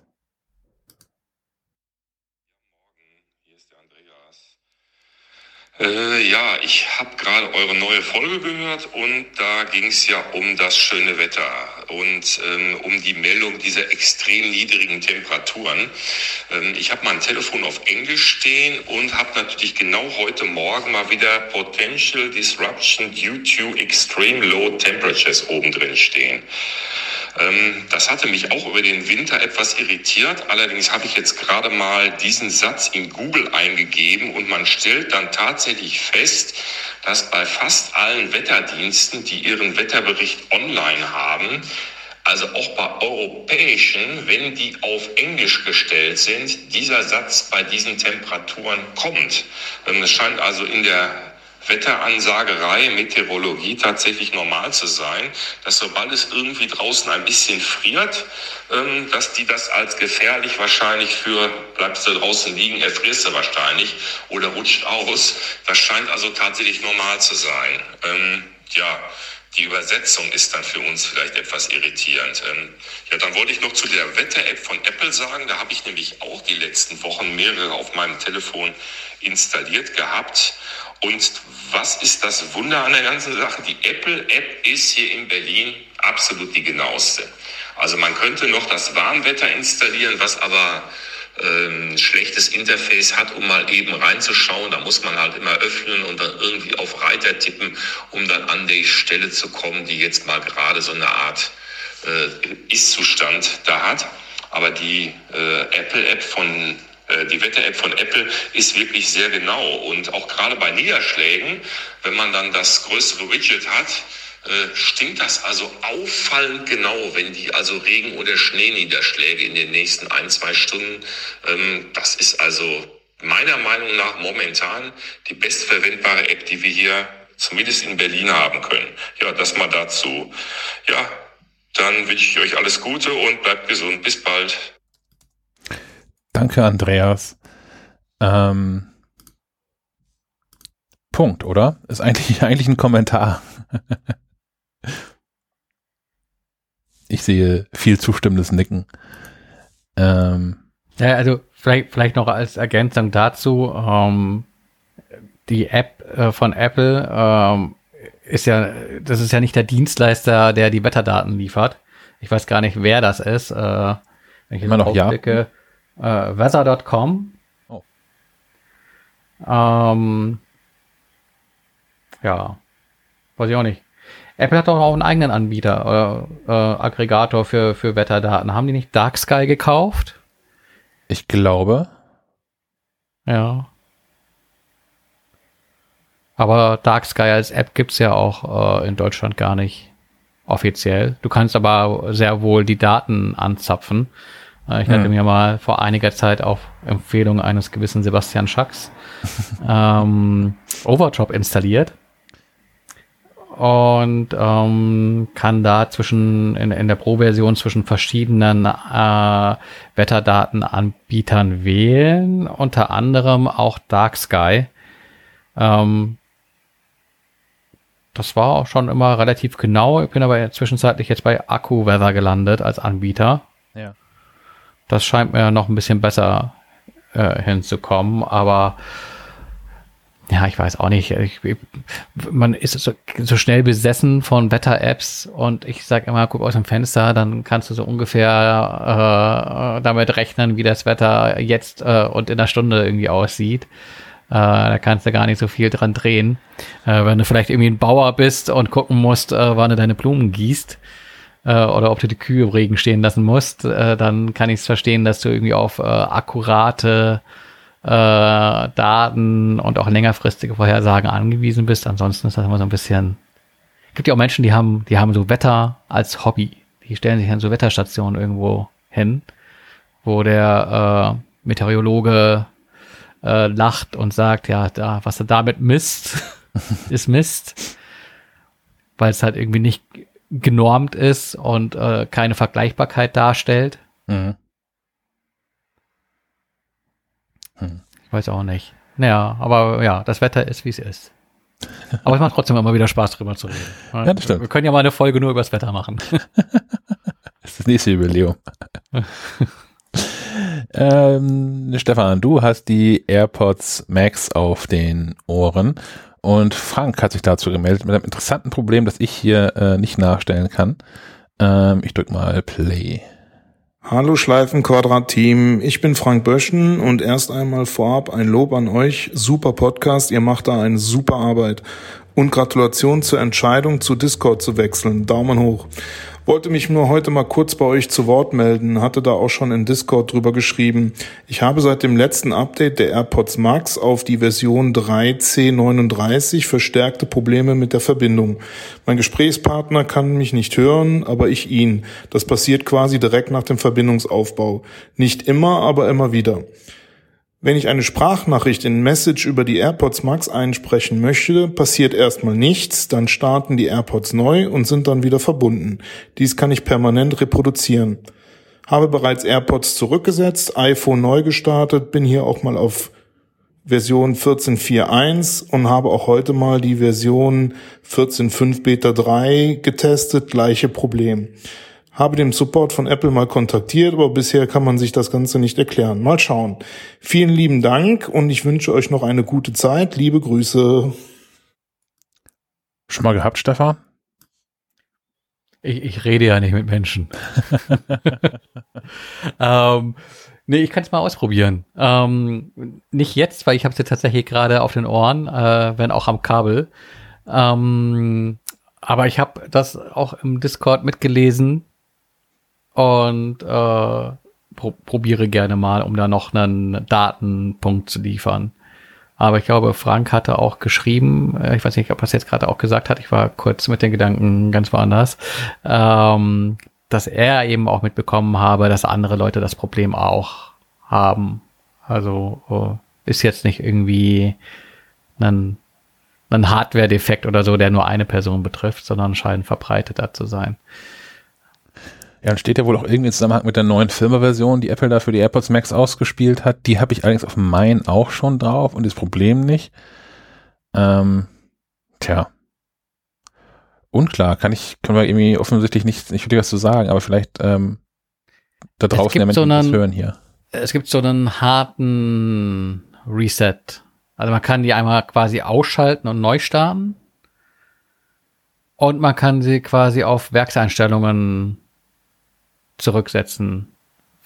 Vielleicht wäre das noch eine Möglichkeit, weil ähm, bei so einem AirPods Max verlierst du ja nicht so, so wahnsinnig viel, wenn du die auf Werkseinstellungen ähm, ja. zurücksetzt. Äh, ich weiß es gerade nicht aus dem Kopf, aber ich meine, du hast ja auch nicht so viele äh, Knö Knöpfe an dem Ding. Ähm, ich glaube, es ist äh, der, der Wahltaster für Transparenzmodus äh, wenn du den ähm, Transparenzmodus Noise Cancelling äh, Wahltaster, wenn du den längere Zeit gedrückt hältst, dann blinkt irgendwie diese diese LED unten. Und ähm, wenn das erste Mal anfängt zu blinken, hast du quasi äh, neu gestartet, dann musst du, glaube ich, noch länger halten. Und dann gibt's den, den äh, Rücksetzpunkt auf die Werkseinstellungen. Aber ansonsten einmal schnell in die, in die Support-Dokumente von Apple äh, googeln, da steht das auch nochmal drin. Aber wie gesagt, ist eine Sache von, von einer Minute. Und die Dinger sind ja auch schnell wieder ähm, eingerichtet an, an iPhone, Mac und Co. Okay. Das würde ich mal noch probieren. Dann machen wir direkt weiter mit, ähm, ich wähle Christian. Hallöchen aus Berlin, der Christian hier mal wieder. Ähm, in der Geburtstagsfolge, zu der ich euch doch noch auf jeden Fall die recht herzlichsten Glückwünsche und den größten Dank für diese tolle äh, Unterhaltung allwöchentlich äh, aussprechen wollte, ähm, bin ich doch tatsächlich gerade am Thema angekommen, äh, wo ihr über die ähm, ja, mögliche Erscheinung eines dubiosen neuen O2-Tarifs für Zubehörfinder mit ganz kleinem Datenvolumen und so weiter redet. Ähm, da geht mir gerade mal wieder durch den Kopf die Frage, ähm, wie steht ihr denn eigentlich oder habt ihr eine Meinung oder ist es eigentlich für euch egal ähm, zu den Datentarifen oder überhaupt Tarifen, die Deutschland so äh, anbietet? Ich beispielsweise bin bei Vodafone, ähm, bei denen ich mich seit ein oder zwei Monaten jetzt drüber freue, dass gerade mal die Partnerkarte meiner Frau wieder fünf Euro teurer geworden ist, die jetzt auch statt zwei Gigabyte zehn Gigabyte hat. Ich äh, ja, freue mich. Ähm, ja, ähm, das Ganze jetzt aber nicht mehr 15, sondern 20 Euro kostet. Äh, es ist irgendwie, ich kriege an jeder Tankstelle, an jedem Lidl einen Vodafone-basierenden äh, Tarif mit, naja, irgendwas um die 5 Gigabyte und selbst wenn es nur ein oder zwei sind, für, für 5,99. Ähm, bin zum Beispiel auf der Suche nach einem Vertrag beziehungsweise einer Karte, die ich meinem Sohn umhängen kann, damit er sein Telefon, wenn er irgendwo hingeht, ähm, mal mitnehmen kann, um Bescheid zu sagen, wenn er angekommen ist oder wenn er irgendwas braucht oder wenn was passiert ist. Ähm, und äh, ja, jetzt aktuell ist es eine Lidl Prepaid-Karte, die da drin ist, ähm, was natürlich aber doch recht schnell ausgeschöpft ist, wenn er aus Langeweile draußen ohne WLAN dann doch mal irgendwelche ähm, Sachen laufen lässt oder so wie er es gewohnt ist, per FaceTime anruft, weil das zu Hause ja einfach auch ohne Handynetz geht und so weiter. Ähm, ja, ich kann es also einfach nach wie vor nicht verstehen, warum Daten oder überhaupt Tarife in Deutschland derart obskur teuer sind gegenüber Österreich, Schweiz, Norwegen. Alle haben irgendwie entweder massiv mehr Daten ähm, und das meist zu weniger Gebühr und ähm, irgendwie weiß ich nicht, warum das in Deutschland nicht klappen will. Sind wir zu doof? Zahlen wir einfach freiwillig zu viel? Ähm, ohne dass wir meckern, obwohl wenn ich bei meinem Anbieter anrufe und mecker, interessiert das Ding glaube ich auch nicht. Ja, was denkt ihr denn dazu? Warum ist das so, dass wir so viel teurer sind in Deutschland als alles ringsrum? Danke euch, macht's gut. Danke. Habt ihr Theorien? Ja, ich glaube, die naheliegendste Theorie ist die, dass sich der Staat ja die äh, Lizenzen, zuletzt ja auch so für LTE und so ganz, ganz ordentlich hat äh, äh, versilbern lassen. Und das natürlich äh, Milliardenkosten sind, die äh, nicht Telekom und Co. zahlen, sondern letztlich der Verbraucher und die dann auch umgelegt werden das als ein Punkt. Ich habe jetzt keinen keinen Vergleich dazu, äh, wie das Ganze äh, in Österreich beispielsweise aussieht, dass er irgendwie so immer wieder als Paradebeispiel für äh, gute Mobilfunkkonditionen äh, benannt wird. Aber ich kann mir vorstellen, dass da schon allein die, die Kosten für ähm, die Lizenzen deutlich niedriger sind. Aber vielleicht auch die Kosten für die Infrastruktur weil du natürlich in einem Land, das äh, breit besiedelt ist und wo auch jeder irgendeine Form von Ab Netzabdeckung erwartet, äh, natürlich ganz andere Beträge aufgewandt werden müssen ähm, als äh, in einem Österreich. Das klar hat auch weniger Einwohner, aber hat auch weniger Fläche und vor allem auch weniger Fläche, die vielleicht äh, bespielt werden muss. Ich weiß nicht, wie das im, im, im Norden ist, in, in so einem Norwegen oder in so einem Schweden. Hast du da überall Empfang oder sagen sie hier, komm, diesen Fjord da ganz hinten, die machen einfach Rauchzeichen? Ich war in beiden Ländern und ich kann mich nicht erinnern, jemals irgendwie ein Problem gehabt zu haben mit Internet. Ich auch nicht. Ich glaube, die sind da recht, die sind da recht gut ausgebaut. Haben allerdings natürlich auch wenig Einwohner, ne? Also, muss ich ja auch mal sagen. Ja gut, das spielt natürlich auch in diese Infrastruktursache mit rein. Wenn du äh, weniger Last hast in den Netzen, ähm, brauchst du natürlich auch irgendwie auch andere und wahrscheinlich deutlich günstigere Hardware. Mhm. Nichtsdestotrotz machen natürlich hier die Unternehmen auch, glaube ich, einen ganz guten Schnitt. Ja, ich halte es auch für sehr teuer alles. Und was mich, glaube ich, aber am meisten nervt, ist, dass die Tarife und die über, also das ist einfach alles so komplex gemacht wird, dass man überhaupt keinen Überblick hat. Also wenn man sich da mal, wir haben das ja ein paar Mal gemacht, beim neuen iPhone, dass da jemand einen Artikel gemacht hat zu den besten Tarifen. Und wenn man sich da mal durchfühlt, ist man eine, eine Woche beschäftigt. Und das finde ich halt ein Unding. Also das ist überhaupt nicht vergleichbar. Du kannst überhaupt nicht, hast überhaupt keinen Überblick, was du mit wo, wo wem, welches Netz, was auch immer, also welche Zusatzoptionen, wie die Geschwindigkeiten sind und so weiter. Da hast du keinen Überblick. Das ist halt, finde ich dreist und ich finde find die Webseiten auch, ich bin nun bei der Telekom und scheitere da auch ähm, regelmäßig an, wo bin ich jetzt eigentlich? Ist das jetzt hier Telekom Mobil? Ist das Magenta 1? Ist es, hast du nicht gesehen? Und dann teilweise kannst du Sachen in der App machen, andere Dinge kannst du nicht in der App machen, dann wirst du wieder rausgeschmissen, landest wieder im Kundenzentrum, musst dich wieder einloggen. Ich hatte das Spa den Spaß gerade, weil äh, meine Frau äh, die Disney Plus äh, Option kündigen wollte. Und das war gar nicht so einfach, wie man sich das vorstellt. Ich wollte sie gerade verlängern, das ist auch nicht einfach. Die gibt's wieder für 5 Euro für Telekom-Kunden, ne? Ja, aber musst du für ein Jahr buchen dann. Ja, okay. Das geht aber noch, also man kriegt schon eine Mail dazu, wo das drin steht, aber das geht noch nicht. okay. Naja. Das ist ja, naja. Tarife. Ich kann mir vorstellen, dass ein Problem für die äh, teuren Tarife hier in Deutschland auch darin begründet sein kann, dass es hier quasi keinen Anbieter gibt. Also wir haben ja drei letztlich und alle anderen kaufen bei diesen dreien ein. Und das ist ja schon irgendwie also verdächtig, dass es auch zwischen Vodafone und Telekom keine echten Preisunterschiede gibt. Klar, so, man findet immer hier was und da was, wo was irgendwie günstiger oder besser oder toller ist. Aber ähm, nur ein paar, ein paar Unterschiede in den Rottönen. Der ja, ist eher genau. Magenta, der andere ist eher so eher rot. genau. Und bei den einen heißt es irgendwie dann Speed On und da ist es mit drin und bei Vodafone, die haben die günstigeren Tarife, dafür musst du das mit dazu buchen, irgendwelche lustigen Pässe dann und sowas, um unterwegs vernünftig Internet nutzen zu können. Und parallel ja, hast du dann, ja. Da braucht es nicht mal irgendwelcher äh, kartellrechtlich relevanter Absprachen, sondern man beobachtet einfach den Markt und natürlich äh, will man sich da nicht die Wurst vom Brot nehmen lassen und, und wartet einfach ab, wenn die Preise natürlich so am Markt akzeptiert werden.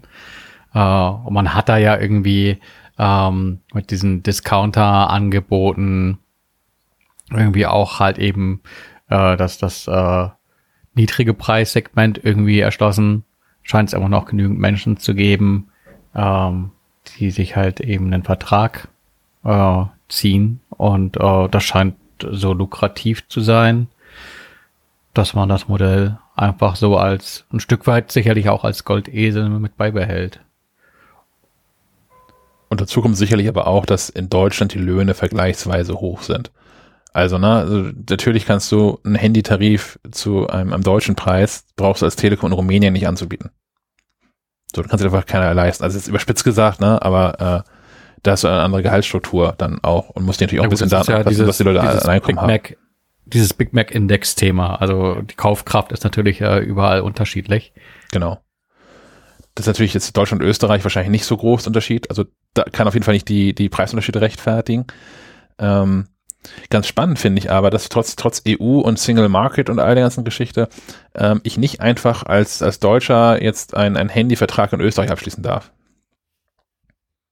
Das ich wollte gerade sagen, das wäre doch der ultimative Lifehack. Du holst dir einfach einen rumänischen Vertrag und bist dann selbst mit Roaming oder sowas günstiger als bei der Telekom.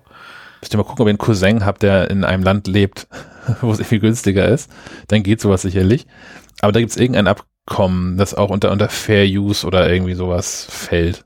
Ähm, ich weiß noch nicht, ob da, ob da schon mal gegen geklagt worden ist, aber grundsätzlich bin ich ja der Meinung, wenn wir jetzt EU haben mit äh, diesem äh, einen Markt, sollte ich auch in der Lage sein können, also genauso wie ich jetzt mein, mein, mein, mein, mein, mein Konto, mein Bankkonto in den Niederlanden habe, sollte ich auch einen französischen Handyvertrag haben können, finde ich. Ja, schwierig, weil du nutzt ja dann trotzdem die Infrastruktur von anderen Anbietern Und dann müsste es da einen gemeinschaftlichen Datenmaut, die Datenmaut. Für die Datenautobahn, die Datenautobahnmaut. Da soll sich Scheuer mal drum kümmern. Der macht das. Der rettet doch gerade erstmal die Welt jetzt hier mit dieser, wo ist er, welcher Task, Taskforce ist er gerade drin? Impf, Impfstoffverteilung oder irgendwie sowas? Ja, ja, Logistik, ne? Ja, das, nee, das fange ich jetzt nicht an. Also ist, äh, YouTube, YouTube, ZDF, Anstalt, Scheuer, gibt es einen großartigen Beitrag zu. Der fängt ein bisschen doof an, die ersten 60, 90 Sekunden, danach ist es pures Gold. Ähm, ein, ich glaube, einen haben wir noch. Und zwar ähm, Carsten. Und Carsten macht einen ganz netten Abschluss der heutigen Runde von Hörerfeedback. Guten Abend, liebes Schleifenquadrat-Team. Mein Name ist Carsten und ich schicke euch diese Message aus Wiesbaden. Möchte gerne euren Meilenstein 100 nutzen, um nicht nur zu gratulieren, sondern auch mal Danke zu sagen.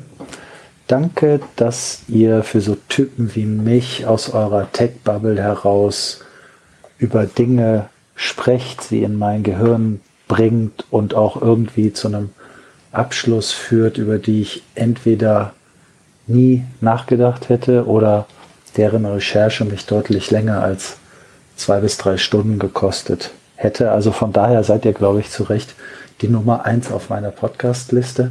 Obwohl ich fairerweise zugeben muss, äh, so viele Podcasts höre ich gar nicht. Von daher relativiert sich das ein bisschen vielleicht mit der Nummer eins, aber auf jeden Fall beginnt mit euch mein Wochenende und äh, vielleicht könnt ihr daran erkennen, dass das mit der Nummer eins schon äh, ganz ernst gemeint ist. Also vielen Dank an dieser Stelle.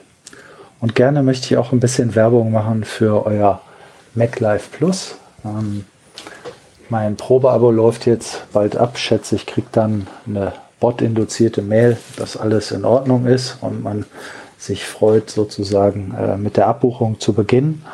Aber ich finde das Angebot wirklich klasse und äh, habe dafür auch gerne mein Print-Abo eingetauscht und jetzt neben mehr Übersichtlichkeit und mehr Möglichkeiten, Dinge auch nochmal nachzulesen, gleichzeitig mein grünes Gewissen ein bisschen erleichtert und auch an dieser Stelle großes Lob für äh, MacLife Plus. Ja, ich finde, das waren jetzt schon ganz gute Nachrichten, äh, gestoppt bei knapp zwei Minuten, sage ich an dieser Stelle gerne Danke, Tschüss und auf Wiedersehen. Vielen Dank, Carsten, und auch den ja. anderen Menschen, die ja äh, in ihren Sprachnachrichten schon vorher uns hier nochmal gelobt haben. Das ist äh, nach wie vor immer gut zu hören, finde ich. Auf jeden Fall, ja. Und die beiden, die beiden Pro-Tipps natürlich sind Lob nie relativieren. und und, ne, und die, die, echten Fans, ne, die echten Fans von Schleifenquadrat und MacLife, ne, die haben natürlich MacLife Plus und das Print-Abo. Und es wäre auch nicht so schlimm, wenn wir der einzige Podcast wären, den du hörst. So, aber sonst haben wir keine weiteren Wünsche. Nein, sonst ist es gut. es gab eigentlich, es gab keinen Kuchen, oder? Das so, holen wir nach, wenn wir das auch mal, also ich fand es irgendwie doof, hier irgendwie einen äh, Rosinenpuffer zu backen und den im Brief nach Bremen zu schicken. Ja, eine, Back, dann, eine Backmischung. ja. ist einfach in den Briefumschlag. Das haben die, die, die Kolleginnen haben das gerade angefangen, äh, von, vom, vom, aus, aus der Living- und Food-Sparte. Die haben ja ohnehin schon so Gewürze mit im Angebot inzwischen. Und die haben jetzt auch eine Brotbackmischung im Angebot. Also noch kein Kuchen, aber ich, ich könnte dir eine, eine quasi eine hauseigene ähm, Brotbackmischung. Aber die, aber die lose in so einen so einen, äh, Umschlag zu packen, ist keine gute Idee, oder? Weiß ja nicht. falls das kontrolliert wird, meinst du? Falls die Packstation ja. das rausfindet? Wenn es rausrieselt. so. Ja, aber ein Stück Kuchen verschicken ist auch nicht so richtig clever. Nee. Ähm, holen wir nach. Kommen wir zu anderen Kuriositäten. Und zwar ähm, zur Hardware-Rubrik, die heute ein bisschen spärlich besetzt ist. Dafür aber umso witziger, finde ich. Und zwar war ich mit, mit äh, Sebastian wo, Hallo. Haben wir über einen Artikel gesprochen, ne? Ich glaube äh, über ja. den Thread-Artikel, der in der kommenden Ausgabe stattfindet. Und da haben wir uns dann ein bisschen informiert, was es denn so für Hardware gibt, die mit diesem neuen äh, Smart Home Standard wohl funktionieren möge. Und sind auch mal auf die Seite von der Thread Group gelandet und haben da Farm Jenny gefunden. Und die hat ein ganz lustiges Logo. Und ich finde den Namen auch ganz witzig. Und was die jetzt mit so einem Smart Home zu tun hatten, konnte ich mir irgendwie nicht vorstellen. Und dann haben wir uns das einfach mal angeguckt. Und Farm Jenny ist quasi, naja, ist so ein, so ein Tracker für Pferde. Also ganz einfach. Man tackert seinen Pferden oben ans, äh, ich glaube, man bindet es in die Haare, in den, wie heißt das, in die Mähne. Mähne. Genau, und dann gehört dann noch so ein, äh, so ein Empfänger dazu. Der ist mit Solar betrieben, den kannst du dann auf deine Koppel schlagen. Und dann weißt du immer, wo die Pferde sind. Falls dein Land extrem groß ist, musst du nicht immer in die falsche Richtung laufen, sondern das ist schon ein bisschen witzig. Es erscheint mir ein sehr amerikanisches Produkt zu sein. Also es geht dann wirklich nur um den, um den Ort, an, an dem sich das Tier befindet. Nicht darum, so, so Fitness-Tracker-mäßig, wie viel Sch Schritte es den Tag über gelaufen ist oder.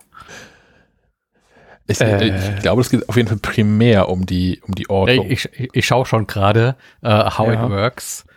Uh, ja. Monitors Daily Activity. Ich meine, das kann halt viel sein, ne? Ja. ich habe mich natürlich halt bewegt, ne? Das Pferd, das ja. ist doch ganz gut. ja, es lebt noch. Ich habe in, in, den Screenshots nichts gesehen, was irgendwie das Apple Watch gleich wäre, so mit Kalorienverbrauch und echter Schrittanzahl und sowas. Das ist, glaube ich, eher so, bewegt es sich noch, das ist so das, das Digitale mit dem Stock dagegen stupsen, ob es noch lebt. Ja, find, fand ich, fand ich echt witzig. Ich finde das super. Ähm, wenn ihr zufällig äh, Besitzer einer großen Farm seid und Pferde, dann probiert das gerne mal aus und erzählt uns, wie es so ist. Ich glaube nicht, dass wir da irgendwo einen Anwendungsfall für finden. Wir können das auch in der Redaktion ausprobieren und, und Sebastian in, in die Mähne knoten. So. da fängt es ja schon an. Welche Mähne denn? Die im Gesicht. Hm. aber aber im, im Ernst, ähm, wenn, wenn ihr jetzt da draußen so vielleicht so eine, wie heißt denn sowas, Pferdefarm, das heißt nicht Pferdefarm, aber wenn ihr ein Gestüt besitzt. Ponyhof. Ponyhof. Also irgendwas, wo es groß ist. Und wenn, wenn ihr das Problem habt, ständig eure Pferde Gestüt verliert. Und Ponyhof. das ist alles eins. Ähm, wenn das Problem ist, dass ihr ständig eure Pferde verliert, ähm, vielleicht, vielleicht meldet ihr euch ja mal bei uns. Also vielleicht kann man da ja mal so, so einen Test arrangieren. Ich finde das ganz spannend, wie das funktioniert, ob das wirklich sinnvoll ist. Aber ähm, wie, wie ihr gerade schon sagtet, ein echtes Testszenario können wir hier irgendwie nicht so wirklich aufbauen. Ein sinnvolles Testszenario zumindest. Aber wenn ihr da draußen ähm, da irgendwie einen guten Vorschlag habt, meldet euch gerne bei uns. Und ähm, das geht wie für jegliches anderes Feedback auch übrigens so. Du erreichst das Team von Schleifenquadrat am besten per Sprachnachricht auf Signal, Trima oder per iMessage unter der Nummer 0160 95 37 88 40. Ich wiederhole 0160 95 37 88 40. Außerdem betreiben wir jetzt eine eigene Discord-Community. Du findest sie unter makliefe.de Discord. Genau. Ich, ich, muss noch was nachtragen. Ich bin jetzt schon auf der Bestellseite von Farm Jenny. ähm, Bremen ist ja, Niedersachsen drumherum ist ja auch Pferdeland, ne? Du kriegst aber keine ja, Pferde dazu. Ja. Ne? Ach so, ja, aber dafür wäre sowieso kein Geld übrig, weil das Starter-Kit kostet bereits äh, 500 Dollar. Ähm, und das Ganze ist äh, ein Abo. Das heißt, du zahlst jährlich ähm, für ein Jahr und das äh, erste Pferd äh, 600 Dollar. Ui. Und ähm, for, for each additional horse kommen nochmal 120 Dollar dazu. Huh. Naja. Also das ist schon schon äh, Investition. Ähm, was ich mir leisten kann, ist für 50 Cent gibt's den Farm Jenny Logo Die Cut Vinyl, Vinyl Sticker. Äh, vielleicht fange ich damit mal an. Aber ja, ja. Aber ich finde sowas tatsächlich ganz spannend. Ich hab, wir haben ja auch schon mal, Thomas hat das mal getestet, oder? Diesen, diesen Tracker für, für Hunde, Tractive oder irgendwie sowas? Ja, Tractive.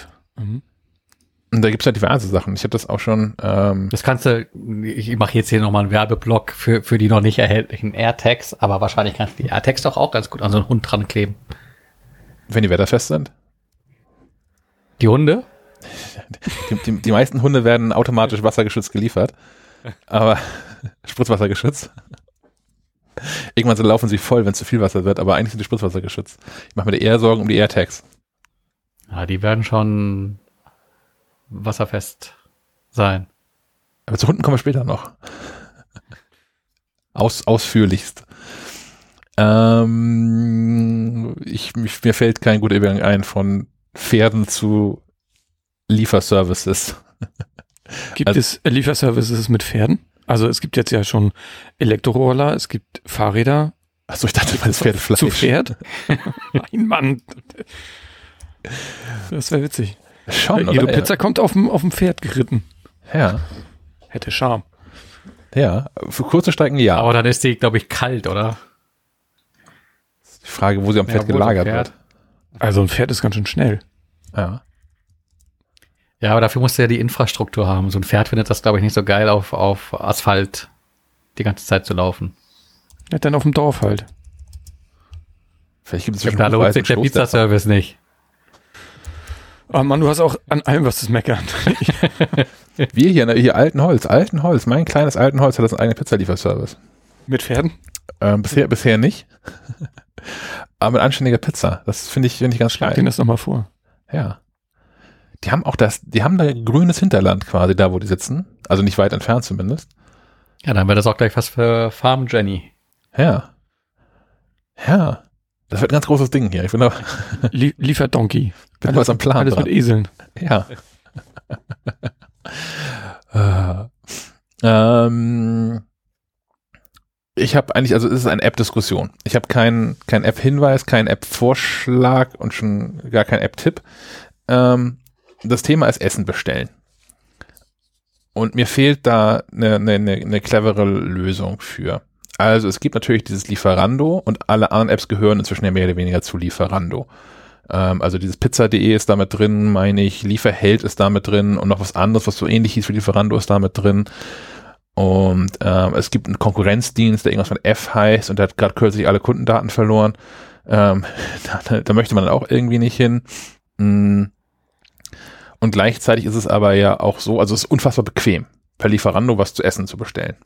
Man kann da Dinge filtern, man hat ein Interface für alles, äh, man hat irgendwie nur einen Account. Ähm, und dafür zahlen aber diese, diese Restaurants, ähm, zahlen da richtig, richtig Asche an denjenigen, an, an, an Lieferando. Und zwar ähm, zahlen die eine Provision von, von bis zu 30 Prozent äh, auf jede Bestellung in Abhängigkeit davon, welche Services man bei Lieferando so in Anspruch nimmt. Also möchte ich eigentlich in so Restaurants direkt bestellen. Ganz viele von diesen Restaurants haben aber eine beschissene Webseite, einen beschissenen Online-Shop, wo man sich irgendwie nichts vernünftig zusammenklicken kann äh, wo man entweder keine Kommentare hinterlassen kann für hier diese Pizza, aber bitte ohne Erdnuss, weil sonst sterbe ich oder so. Naja gut, Pizza mit Erdnuss, aber irgendwie Asiagerichte. Ähm, ist da irgendwie schwierig. Und anzurufen in vielen Restaurants ist ja auch, also Lotto spielen, was du hinterher bekommst, ist so meine, meine Erfahrung. Wie, wie handhabt ihr das, wenn ihr Essen Telefon. bestellt, falls ihr Essen bestellt? Das Telefon. Ich glaube, da sind die meisten Betreiber auch tatsächlich glücklich, selbst wenn sie Lieferando anbieten, dass du direkt bei denen bestellst. Und äh, also hier ist eigentlich auch der Fall, wir bekommen in, in aller Regel auch das, was wir bestellt haben. Äh, ist natürlich immer so ein bisschen lästig, ähm, mit Menschen sprechen zu müssen. Aber ähm, naja gut, die Alternative ist Lieferando und äh, Lieferando ist so ein bisschen äh, ja, ähnlich böse wie Amazon. Es ist verdammt bequem, aber du unterstützt da irgendwie einen, ja, fast schon Monopolisten und auch jemanden, der zu Methoden greift, die echt fragwürdig sind. Da gab es ja zuletzt äh, den Skandal darum, dass Lieferando mehr oder weniger ungefragt ähm, die, die Websites äh, von ähm, ähm, Restaurantbetreibern nachgebaut hat, mit dem Ziel, ähm, Google-Ranking über dem Original zu stehen und die Bestellungen quasi derart abzufangen, dass sie mit Provision über Lieferando laufen, ähm, statt äh, über den äh, Anbieter an sich. Das ist zwar auch irgendwo äh, im, im Kleingedruckten äh, ver- versteckt, äh, wo, wo Lieferando das, glaube ich, dann irgendwie so auch als, als, als großen Dienst am Kunden äh, darstellt, mit dass man ihn da unterstützt bei seinen äh, Online-Auftritten äh, und da dann irgendwie auch sich Rechte sichert, da eben auf, auf Material zurückgreifen zu können. Aber ich glaube, so haben sich das viele nicht gedacht. Äh, Aber das kurz, fast macht ja sind die, sind diese die mit dem großen orangenen Rucksack durch die Gegend laufen? Äh, Teilweise. Also man kann, wenn ich jetzt Restaurantbetreiber bin, ähm, habe ich zwei Optionen. Ich kann einfach diesen Lieferando-Vermittlungsdienst nutzen. Dann zahle ich eine Provision von irgendwas um die 15 Prozent äh, und habe meine eigenen Fahrer und Fahrerinnen fürs Essen. Oder ich äh, buche bei Lieferando das, das All-Inclusive-Paket. Dann ähm, zahle ich meine 30 Prozent Provision. Und dann kommt ein Fahrer mit so einem orangenen Lieferando-Karton auf dem Rücken vorbei und liefert das Essen für mich aus. gibt es die Pinken noch? Food, Foodora oder Foodora. sowas. Foodora? Das ist auch Lieferando jetzt, oder was? Ich Alles eins? In Kiel ewig nicht mehr gesehen. Okay, ja, ich sehe diese, diese orangenen und die tun mir jedes Mal leid. Also A, haben die so einen riesen Ru- Rucksack auf. Klar, irgendwo muss das Essen rein. Aber dann tun die mir leid, weil die ja offensichtlich mit ihren privaten Fahrrädern fahren müssen. Weil das kann nicht gestellt sein. Das sind solche, das sind so Klabberdinger und damit will man eigentlich gar nicht mehr fahren. Die lässt man eigentlich am Bahnhof stehen und hofft, dass sie nächsten Tag weg sind. Und damit müssen die hier, müssen die hier durch die Stadt fahren. Das tut mir immer wahnsinnig leid und wenn, dann werden die auch noch von, von sämtlichen anderen Lieferdiensten, die mit E-Bikes ausgestattet werden, links und rechts überholt. Also ich glaube, das macht keinen Spaß für Lieferando zu arbeiten und ich habe auch noch nie da bestellt. Ich, ich las auch davon, dass ähm, Lieferando-Fahrer die Wartung ihrer Fahrräder selbst zu zahlen haben. Ja klar, das ist ein privates Fahrrad. Ja, Kannst froh sein, dass da Und eine auch Kette lange auf Geld gewartet haben. Also da gibt es so einige Skandale rund um, um Lieferando. Und ich glaube, ähm, eigentlich, wenn man so ein Stück weit ein Gewissen hat, äh, sollte man zumindest, äh, wo immer möglich, auf, auf Lieferando äh, verzichten und dann lieber äh, im besten Fall direkt beim Anbieter bestellen, weil dann bleibt bei dem auch am meisten liegen. Und ansonsten wüsste ich auch keine Alternative. Ich, ich fände es cool, wenn sich mehr Restaurants darum ähm, bemühten, anständige Websites zu haben, auf denen man vernünftig bestellen kann. Also weil ich weiß auch nicht, vielleicht ist auch daran, vielleicht ist auch mein Problem, ein, ein, ein Sebastian-spezifisches Problem, aber ich habe es immer wieder, dass so Telefonbestellungen in, in die Hose gehen. Äh, dass ich hier dann irgendwie eine, eine, äh, eine, eine Pizza, also nicht bei dem in Altenholz, sondern hier im Nachbarort, Schrittes Ort, eine Pizza bestelle per Telefon und da hier, diese, nimm mal deine original Standardpizza und folgende drei Zutaten. Und von diesen drei Zutaten, die da oben drauf Toppings, äh, fehlen dann zwei und rufst an, Alter, hier, was denn, was denn los? Ist doch irgendwie auch schon jetzt irgendwie bezahlt und so, was machen wir denn da? Und dann wird dir angeboten, irgendwie diese, diese beiden fehlenden Toppings nachzuliefern. Und denkst du, okay, das ist jetzt doch irgendwie. kommst du, kommt da einer mit dem Ofen vorbei oder was ist der Plan? Und das, das finde ich irgendwie schwierig. Und ich habe auch schon mehrfach gehabt, dass das Ding einfach dann, wenn ich Telefon stelle, einfach fehlen. Also wenn wir hier mit vier, fünf Leuten ähm, im, im Sommer irgendwie gesessen haben und Dinge bestellt haben, das sind das, okay, hier ist diese riesige Tüte vom Asiamann. Für jeden was dabei, das sicherlich schon, aber irgendwie leider auch nicht alles. Und, und das habe ich noch nie glaub- gehabt, wenn ich bei, bei Lieferando bestellt habe. Wird sicherlich auch geben, aber ich hatte das noch nie, wenn ich da geklickt habe. Ich glaube, also äh, je, je, je, je aus, ausgefeilter deine Bestellung, desto größer natürlich die Gefahr, dass du irgendwas falsch geliefert kriegst. Äh, wenn du einfach Nummern bestellst, dann wird das, glaube ich, glatt gehen.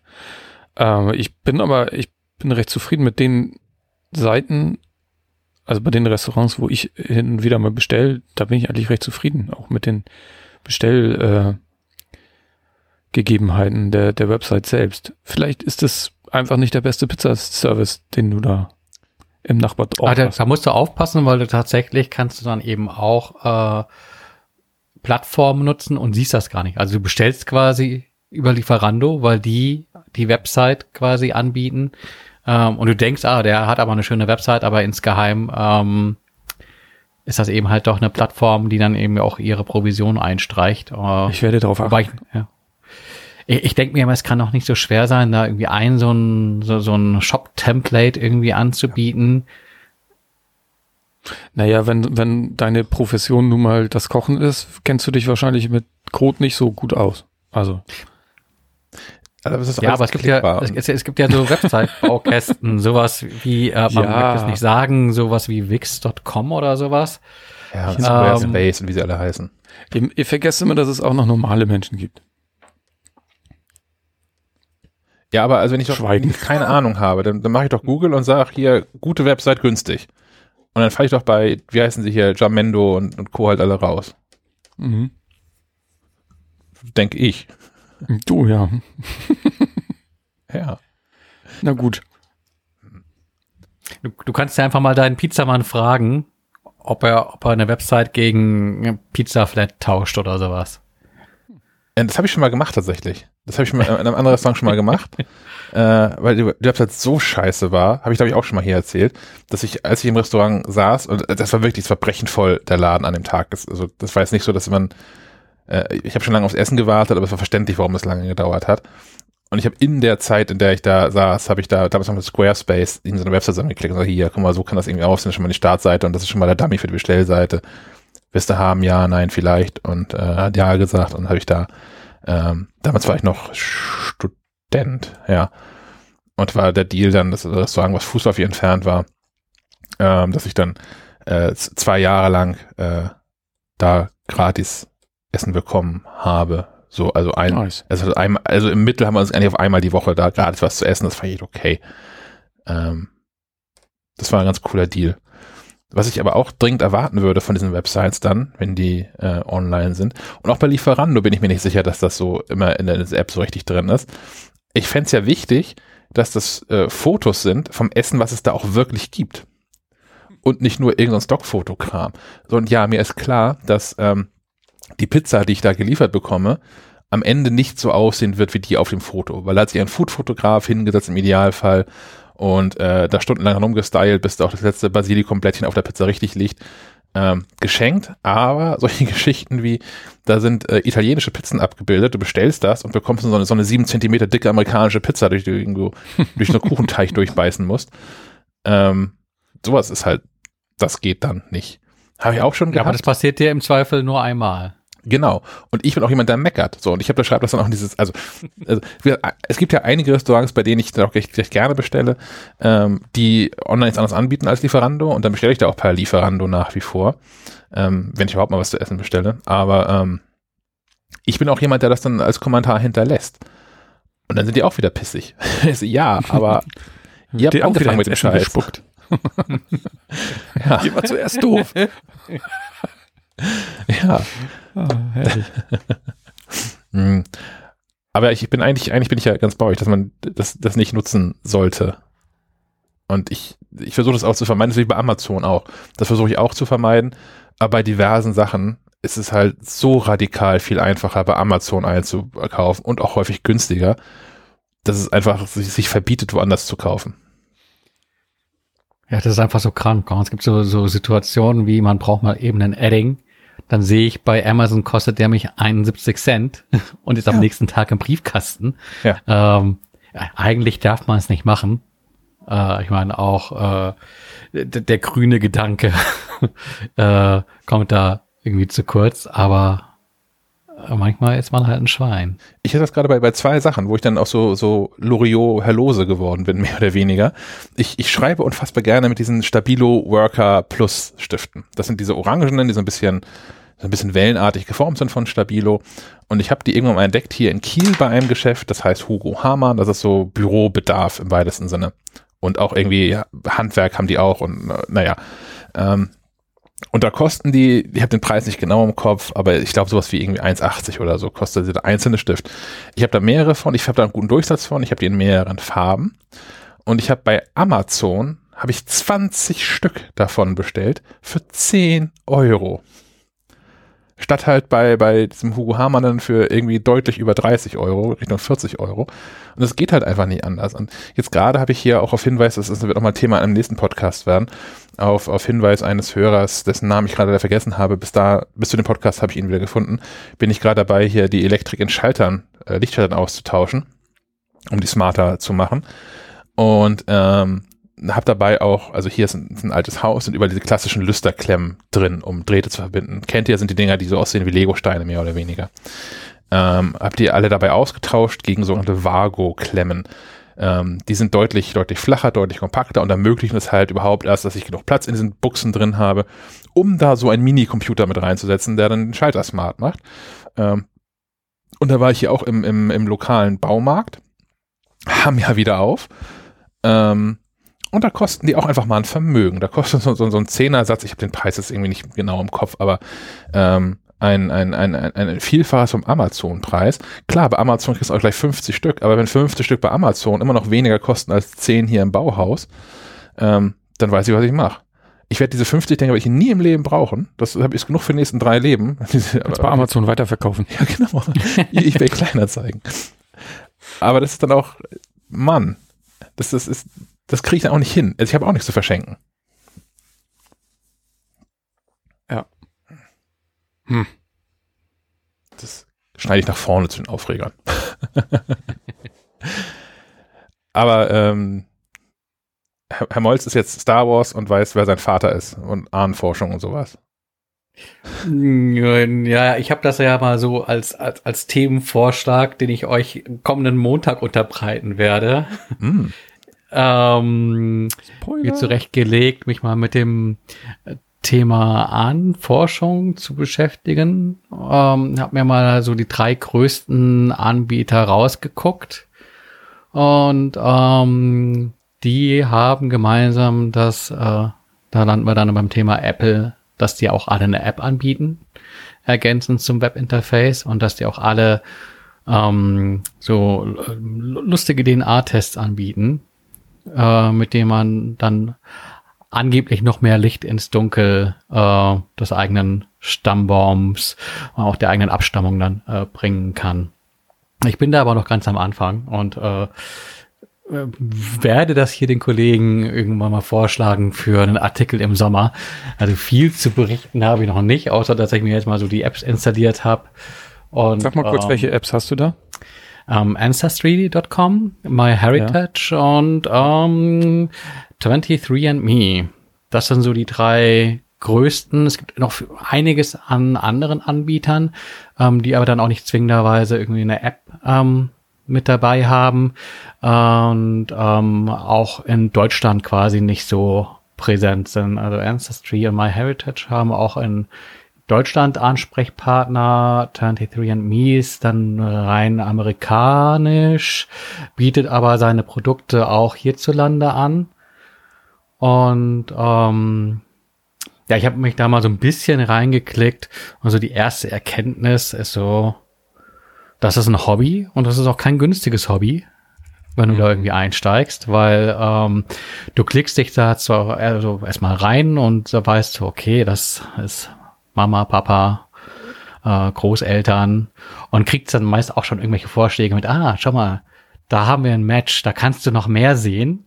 Dann klickst It's du drauf, dann heißt es, hier, zahl, zahl doch mal ein bisschen was für, für dieses tolle Abo. Uh, und das ja, ist dann alle ein Abo jetzt, ne?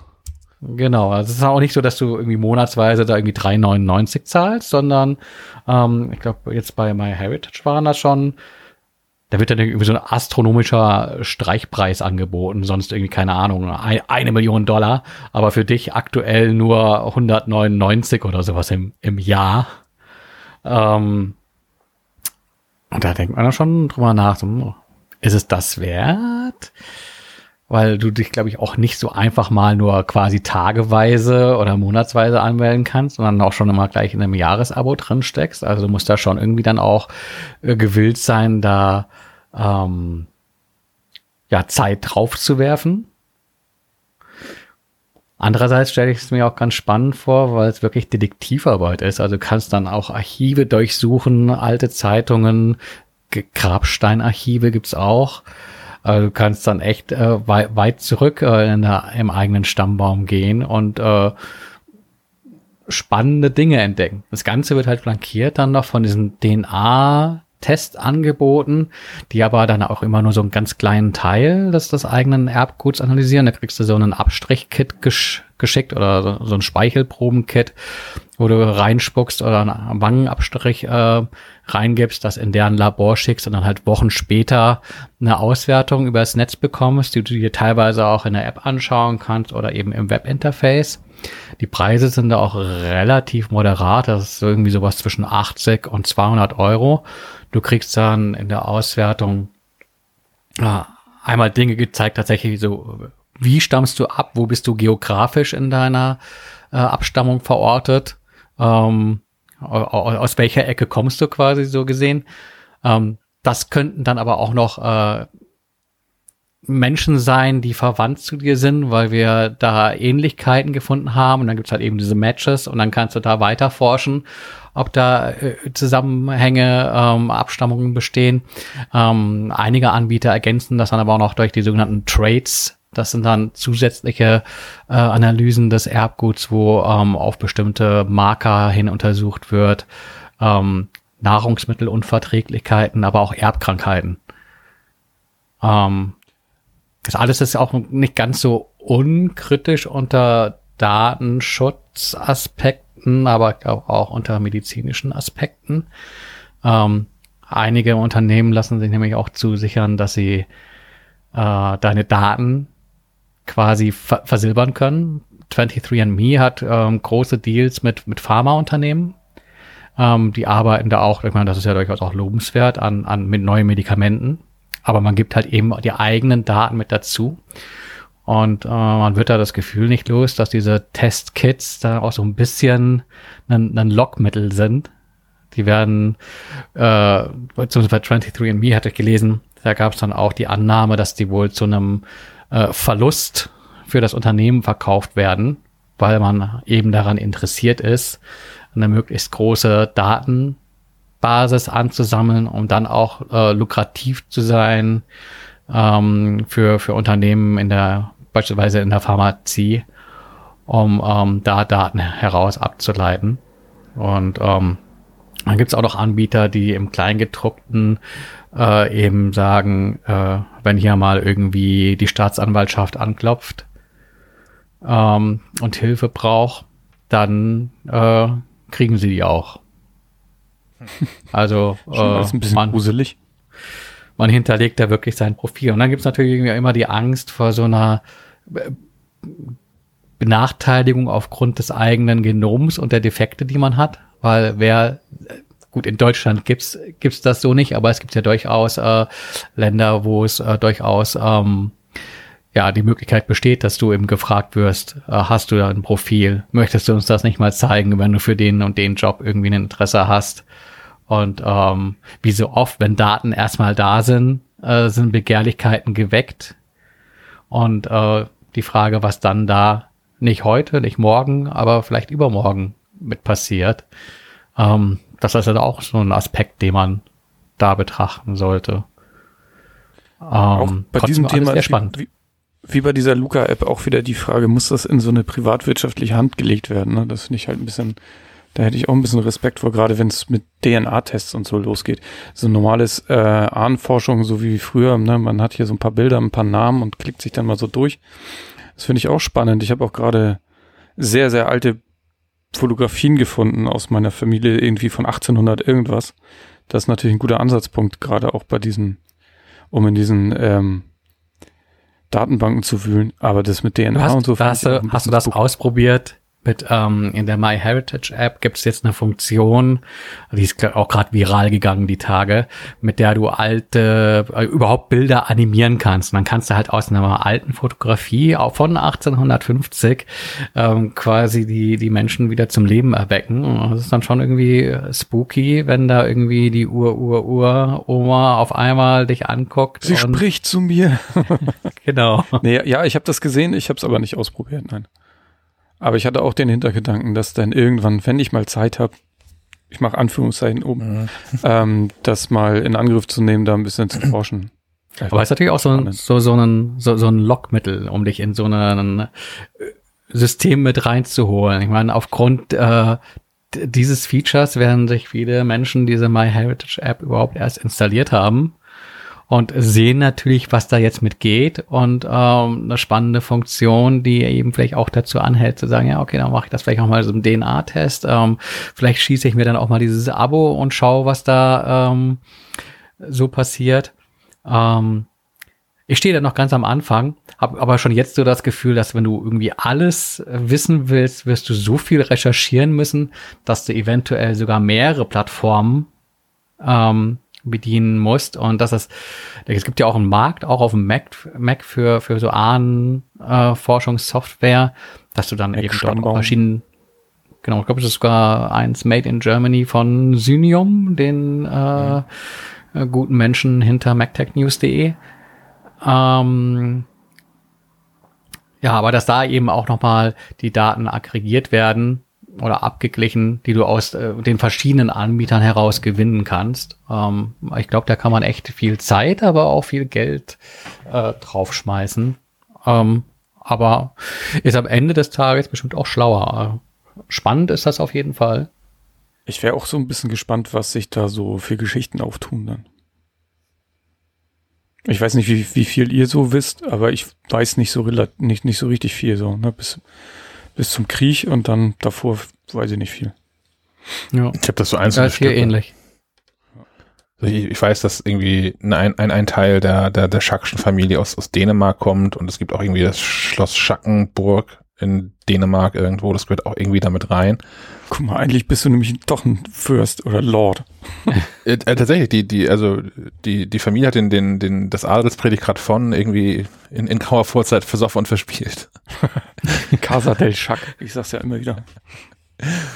Ähm, aber 23andMe, äh, ich habe das gerade nochmal gegoogelt, äh, finde ich, finde ich ganz lustig, das ist, weil ich war mir sicher, dass es so ist, aber ich habe trotzdem noch nachgeguckt, ähm, gegründet von äh, der, ich glaube, zwischen Ex-Frau eines der, der Google-Gründer, hat aber der nicht genug Geld, Geld für Google-Werbung. Äh, dass wenn ich nach 23andMe bei Google suche, ist der erste Hit eine Anzeige für Ancestry.com. Ja, ist auch äh, die Ex-Frau, also man weiß ah, nicht, wie okay. Geld die noch hat. Ah, da läuft was. Ja, da, also darf ich glaube, es ist die Ex-Frau. Aber hat nicht, ist es nicht, hat nicht, ist, oder ist es so ein Gerücht, dass Island so eine fast komplette ähm, Datenbank ihrer kompletten Einwohner irgendwie hat? Oh, Aber das ja. ist doch öffentlich dann, ne? Ja. Ja, die ja, haben ja so, so ein Inzest-Problem. Also um dem ja, vorzubeugen, ja. so ja, vielleicht. Klein, kleiner Inselstaat, wo ja auch über, über Jahrzehnte lang Menschen nicht wirklich von weggekommen sind von der Insel. Also nur, nur gegen teuer Geld. Oder mit viel Zeit, wenn du es per Schiff gemacht hast. Ja. Ich habe, ich, vielleicht muss ich es mal wieder aktivieren. Ich habe auch, ich habe Accounts bei beiden, habe ich gerade rausgefunden. Ancestry und MyHeritage. Äh, für beide das Passwort vergessen. Nicht mehr im, im One-Password korrekt drin. aber ich, ich finde das mal raus, wie weit ich da jemals äh, so gekommen bin. Ich bin, glaube ich, auch da aber ausgestiegen, dass, als es angefangen hat, dass die ständig Mails geschickt haben mit, guck mal hier, wir haben noch zehn Leute gefunden, die irgendwie mit dazugehören. Mhm. Äh, klickst dann drauf und kommst dann in die Bezahlschranke, wo du jetzt irgendwie zum, zum Schnäppchenpreis von 59 Euro im halben Jahr irgendwie das Premium Pro Plus Paket abschließen musst. Erinnert mich so ein bisschen an, an dieses Stay Friends. Da wurdest du auch irgendwie Ewigkeiten genervt mit, mach doch jetzt mal hier das Portemonnaie auf. Ja. Äh, mit irgendwelchen ominösen Fotos, die verpixelt waren und man dachte, ach, keine Ahnung, das, das ist die große Jugendliebe, der man noch im Internet hinterherstellst oder sowas. Da muss es ja irgendwie einen Markt dafür gegeben haben. Definitiv. Ähm, ja. Bei, bei 23andMe und auch den anderen Anbietern habe ich gelesen, dass diese DNA-Kits vor allem von, von Menschen äh, genutzt werden, ähm, die aus äh, die künstlicher Befruchtung mm. ähm, und äh, mit Spender, Eizellen oder Samen gezeugt wurden und auf der Suche nach den richtigen Eltern sind. Das ist auch ein das fand ich auch ganz, fand ich auch einen interessanten Aspekt, dass äh, du da über so eine Plattform gehen kannst und äh, ja, ähm, ja, hierzulande ist es, glaube ich, immer noch nicht erlaubt. Ähm, also hierzulande muss die Samenspende immer noch anonym vergeben werden. Ähm, das ist zum Beispiel auch in dem benachbarten Dänemark anders. Da kann man sich quasi äh, den Spender aussuchen. Und es gibt sogar Spender, denen ist, für die ist das okay, dass das Kind später mal äh, die kontaktiert. Das ist spannend. Jetzt äh, unter unseren Hörern werden ganz viele Spender unruhig. Schließen schnell ihr MyHeritage-Konto. ich habe ich hab was anderes ausrechnen gehört, und zwar habe ich aus Frankreich irgendwann, das ist schon ein Jahr her oder so gelesen, dass die ein ganz anderes Problem haben, nämlich, ähm, dass wenn, wenn, also diese Samenspende ist das eine, und dann gibt es irgendwann eine künstliche Befruchtung. Und das passiert ja so, dass dann da im, im Zweifelsfall, je nachdem welches Verfahren man wählt, aber es gibt auch ein Verfahren, bei dem dann bei der Frau schon vorab dann Eier entnommen werden und die werden außerhalb zusammengeführt mit Spermien. Und, das ist diese äh, sogenannte ICSI-Methode. Ja. Ah, danke schön. Die kenne ich gut. Okay. Ähm, Und in, in Frankreich haben die das Problem, dass das dabei ja äh, tatsächlich äh, mit, mit, mit Chance ähm, mehrere Eizellen dann auch tatsächlich befruchtet sind, aber ja nicht Mhm. alle wieder eingepflanzt werden. Da gibt es irgendwie eine Regelung, wie viel das maximal sein dürfen. Und dann hast du so einen Stapel anderer Eizellen, die eigentlich vielleicht schon Embryo sind, ähm, die aber gar nicht mehr gebraucht werden, weil es schon geklappt hat beim ersten Versuch. Und ähm, die haben da wohl so stapelweise Datenbanken, also die Datenbanken, Aktenschränke, hätte ich beinahe gesagt, wahrscheinlich Kühlschränke eher, äh, voll mit befruchteten Eizellen und wissen nicht, wie sie damit umgehen sollen, weil sie die auch nicht einfach vernichten können. Ja, am besten in die nächste Starlink und irgendwie zum nächsten Planeten oder zur Kolonisation Ja, und die dafür verwenden. schon, aber das ist irgendwie, also bei, bei allem Fortschritt, der da so passiert Aber wieso können die die nicht, wieso dürfen die, nicht- ist das gesetzlich verboten, die dann äh, zu Ja, vernichten? das, das, das scheint irgendwie, also ich bin da nicht so richtig eingestiegen dann irgendwann, weil das ähm, mir alles zu absurd geworden ist, zu komplex, ehrlicherweise auch für den Abend, als ich in dieses Loch reingefallen bin, in dieses Wikipedia und, und YouTube-Loch und so. Ähm, das scheint wohl tatsächlich auch ein, ein einfach ein, ein ethisch-rechtliches Problem zu sein. Also ob das schon Tötung ist dann, ist wohl die Frage, die dahinter steht. Und das ist dann die, die ewige Frage, die, bei der sich hier, hier alles im Kreis dreht, äh, wo Leben beginnt. Und da gibt es diverse Definitionen, da möchte ich jetzt wirklich nicht einsteigen in die Diskussion. Aber ähm, ich fand das Problem ganz interessant, was da hinten dran hängt alles. Ich weiß es nicht mehr hundertprozentig, aber ich glaube, das ist hierzulande kein Problem. Ich bin da, ja, das. Wobei es sich wundern würde, dass ausgerechnet Deutschland einen pragmatischen Ansatz für irgendwas gefunden hat.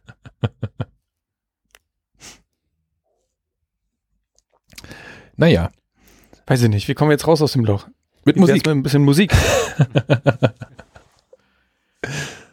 Genau, ich hatte noch hier in den Sendungsblatt reingeschrieben das Thema Mu- Musik am Mac, ähm, da ich gerade äh, let letzte Nacht quasi an den letzten Zeilen des ersten Teils einer neuen Workshop-Serie saß ähm, und unsere Hörer fragen will, was, was sie denn für Fragen haben rund zum Thema Musik am Mac.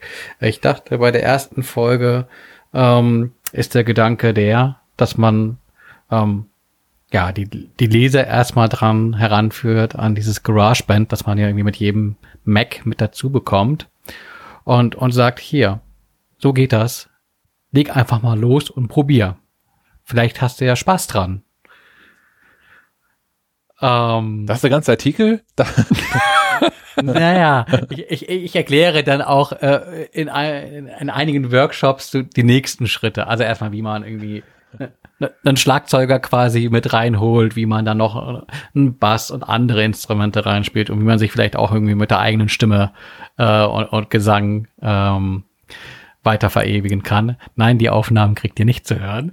Ähm, Genau. Und dann ist aber der Punkt, wo macht man da weiter? Wo, wo liegt das Interesse äh, in, in der Leserschaft? Ist es dann sinnvoll, einzelne Aspekte rauszugreifen und, und zu vertiefen? Ähm, Sind es mehr Fragen, die in Richtung äh, Mu Musiktheorie gehen? Sind es eher Fragen, die in Richtung Hardware gehen?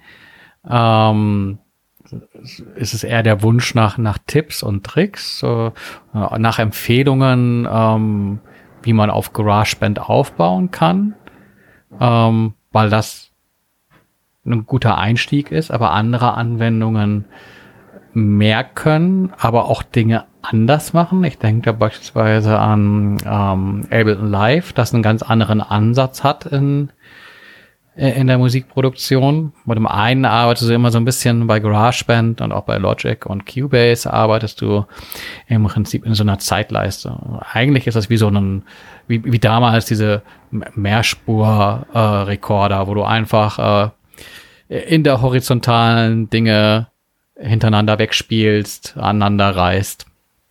Ähm, bei so einem Ableton Live hast du eher, aber eher so eine Pattern-basierte Arbeitsweise. Das heißt, du hast kurze Schnipsel und kannst die selbst dann wieder spielen und dadurch kombinieren. Also da ist der, äh, ist die, die Audio-Software der Sequencer eigentlich noch viel mehr ein Instrument als nur ein Medium zur Aufnahme und zum Arrangement. Das wäre auch ein Aspekt, den man weiter verfolgen könnte. Ähm, deshalb das Ganze auch Musik am Mac. Ich will mich da nicht irgendwie auf GarageBand zementieren. Bin da aber ähm, wäre sehr dankbar für, für Feedback. Gerne auch in dieses Discord. Ähm, gerne auch per, per Anrufbeantworter. Gerne auch per E-Mail. Ähm, was, was wollt ihr lesen? Was habt ihr für Fragen? Einfach so auch mit dem Gedanken, euch als, als Hörer und Leser da noch ein bisschen weiter mit reinzuholen.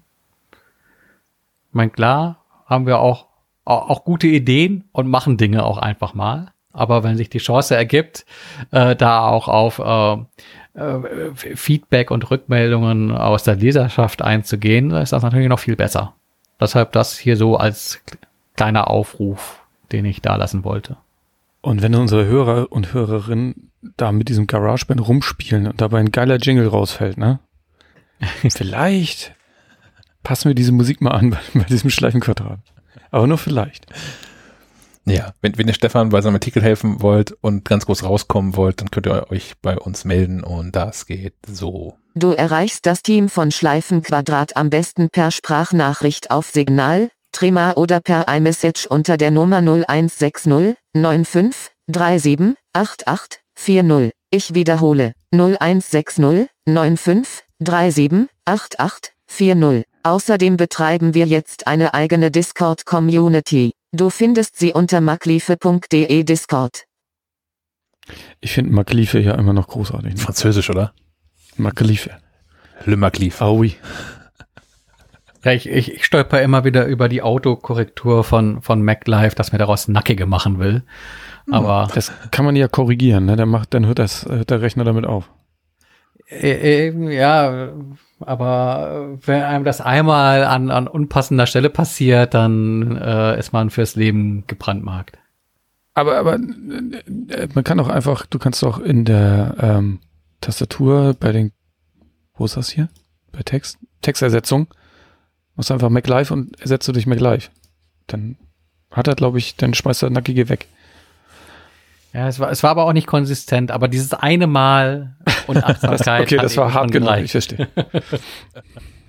Eine Antwort gegen die Mail. Ich schweige. Die Vertragsverhandlung. Unangenehm. ähm, Stefan hat ein neues Spiel gefunden, ein, ein neues altes Spiel. Ein altes Spiel, das neu digitalisiert worden ist. Habe ich, habe ich, habe ich. La- Lass mich gucken. Nein, Entschuldigung, Sven ist das. Nee, das stimmt. Das ist kein altes Spiel, das ist ein neues Spiel. Und ich wollte nur fragen, ob das jemand gespielt hat. Und zwar geht es um Gartic Phone. Ich habe das jetzt in diesem ist- Internet. Nee, dann erzähle ich euch das. Ich habe das in diesem Internet ähm, gesehen, schon ein paar Mal, dass Leute das spielen. Und vielleicht kennt, kennt ihr ja Scribble.io. Ich glaube, das hatte letztes Jahr zu Beginn der Pandemie einen recht Peak. Haben alle gespielt, weil es ging schnell, konnte man sich zusammenschalten. Bisschen Montagsmaler, war ganz witzig. Äh, dieses Gartic Phone ist ähm, ähnlich, kombiniert aber das, äh, den Montagsmaler mit der stillen Post. Mm, also man sch schließt sich über dieses Internet mit anderen Menschen zusammen. Ähm, dann schreibt jemand, jemand, jeder für sich einen Begriff oder eine Situation auf. Die müssen dann alle nach, na, nacheinander malen. Und dann kriegt der nächste dieses Bild und muss das beschreiben, daraus wieder ein, eine Beschreibung machen. Diese Beschreibung muss dann wieder jemand malen und so weiter. So geht das immer im Kreis und am Ende kriegt man ein ganz lustige, ganz lustiges Ergebnis und fragt sich, wie zur Hölle seid ihr denn darauf gekommen? Also ich schreibe auf, ich schreibe auf, Stefan spielt Ukulele, Sven Ich bricht das dann. Ding, Sven malt das dann Genau. und Stefan dann muss wieder Stefan- aufschreiben, was er mit dem Bild erkennt. Genau, so, ja. Genau so. Also wie stille Post halt, nur mit Malen und Schreiben. Soll sehr witzig sein. Kein, ja. Habe ich selbst leider noch nicht geschafft zu spielen. Vielleicht machen wir das einfach mal. Jetzt? Statt zum langweiligen Montagsmeeting oder irgend sowas. Ja, finde ich gut. Nach, der- nach der Heftabgabe. Statt der. Heftabgabe. Statt der Heftabgabe, auch gut. Aber ich finde auch, dass das klingt, klingt äh, vielversprechend. Aber ich habe das tatsächlich, das gab's, also bei uns in der Schule gab's das. Also mit Papier und Stift. Stille Post. Nee, auch mit Malen. Echt? Ja. Frag mich mal nicht, wie das hieß, aber das gab's in der Schule bei uns. Krass. Also um, um die, keine Ahnung, ich glaube, wenn der Stoff ausgegangen ist, um die Kinder ruhig zu stellen oder sowas. Aber Das war be bevor es die, die Videowagen gab, die dann einfach reingerollt worden sind. Hier gibt es einen Film 90 Minuten lang. Viel Erfolg. wer, wer, wer Zeit hat zum Spielen und so eine Xbox besitzt und so ein Game Pass-Abo, der kann sich jetzt freuen, weil dieser Deal, das Microsoft Bethesda übernommen hat und damit äh, Spiele und Marken wie Doom, Wolfenstein, ähm, Elder Scrolls, also auch äh, Titel wie Skyrim und sowas, ähm, die sind jetzt einfach Teil von diesem Game Pass Abo, lassen sich ähm, für, ich glaube, Game Pass Ultimate, was kostet das? 14 Euro im Monat? Ähm, du schmeißt Microsoft 14 Euro im Monat rüber und hast einfach äh, quasi fast den gesamten Spielekatalog von Bethesda auf deiner Xbox und teils auch auf dem PC, je nachdem welches Game Pass Abo du da hast, äh, im, im Zugriff und kannst dafür lau spielen. Und da sind ja echt äh, einige Wälzer dabei. Ja, ich glaube, äh, wenn du dich da reinhängst, dann spielst du dieses Jahr nichts anderes mehr. Äh, auch Fallout und sowas äh, sind echt Klopper bei. Leider zu wenig Zeit. Ich muss auch dieses Doom Eternal, das da nämlich tatsächlich auch mit drin ist, äh, mal, mal weiter spielen. Für jemanden, der keine Xbox hat, wie funktioniert dieses Game Pass? Damit kaufe ich mir schon Zwang zu der ganzen Bibliothek. Oder das ist anders als PlayStation Plus, wo ich ja dann im Monat irgendwie drei Spiele vorgeworfen bekomme und mir dann eins davon oder beliebig viele von diesen dreien für meine Bibliothek aussuchen muss, oder? Genau, es gibt, ähm, du hast trotzdem, wenn du dieses Game Pass Ultimate dir ähm, shoppst, ähm, die, ich glaube, Games mit Gold oder so heißt das. Da hast du ähnlich wie Plus halt eben so ein paar Titel, die du deiner Bibliothek hinzufügen kannst und solange du das äh, Abo hast, auch spielen darfst. Ähm, darüber hinaus hast du halt diese riesige Game Pass äh, Bibliothek und in der Game Pass Bibliothek sind äh, zuallererst alle ähm, Microsoft First Party Spiele mit drin, auch schon zum Zeitpunkt der Veröffentlichung. Also wenn jetzt äh, hoffentlich dieses Jahr das äh, Halo Infinite rauskommt oder wenn dann irgendwie ein neues Forza oder Gears of War erscheint, dann hast du das Tag eins gleich äh, mit in dieser äh, Flat mit drin. Ähm, darüber hinaus hast du über 100 Spiele ähm, von Drittanbietern. Ähm, und äh, die wechseln so mit der Zeit durch. Du hast immer genug Zeit, also mehrere Monate, es gibt auch Titel, ich glaube, die sind seit Anbeginn der Game Pass-Ära da mit drin. Also immer genug Zeit, die durchzuspielen. Äh, kriegst dann auch so eine Ankündigung mit, wenn ein Spiel rausgeht, somit übrigens bereite ich mal drauf vor. dass das hier aus dem Game Pass rausrutscht. Äh, äh, es kommen aber auch immer wieder neue Titel dazu. Und ähm, das ist auch so ein bisschen äh, die, die Strategie von Microsoft, äh, mit der man gegen, gegen Sony arbeitet, zu sagen, hier, du hast ein Gerät und ähm, du hast dieses Game Pass-Abo und eigentlich musst du dir keine Spiele mehr kaufen.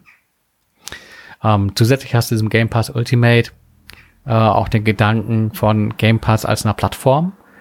Du kannst nicht nur auf der Xbox spielen, sondern kannst auch streamen. Es gibt ja äh, mit Project X Cloud auch einen Cloud ähm, Streaming äh, für Spiele von, von Microsoft, mit der sich auch auf äh, iOS-Geräten wird spielen lassen. Ähm, hierzulande ist das, soweit ich weiß, noch nicht der Fall, sonst hätte ich es bestimmt auch schon probiert.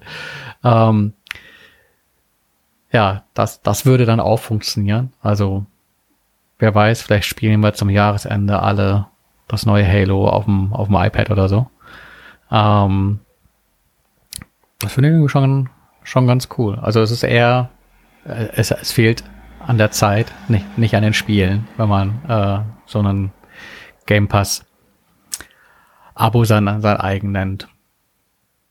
Hm. Mal gucken, ob Sony da irgendwas Vergleichbares an den Start bringt. Die hatten ja jetzt zur, zur PS5 schon so ein Paket geschnürt äh, mit so Klassikern aus, aus PlayStation 4 Tagen, wenn du dieses ähm, PS Plus besitzt, dass du dann halt, äh, keine Ahnung, was da mit drin war, äh, bestimmt irgendein Uncharted, God of War, also wirklich, äh, Days, Days Gone war, glaube ich, auch mit drin, also wirklich hochkarätige Spiele ähm, von der PS4, die du dann im Rahmen des, des Abos auch auf der PS5 spielen kannst. Wo ich gerade den Profi dabei habe, ne?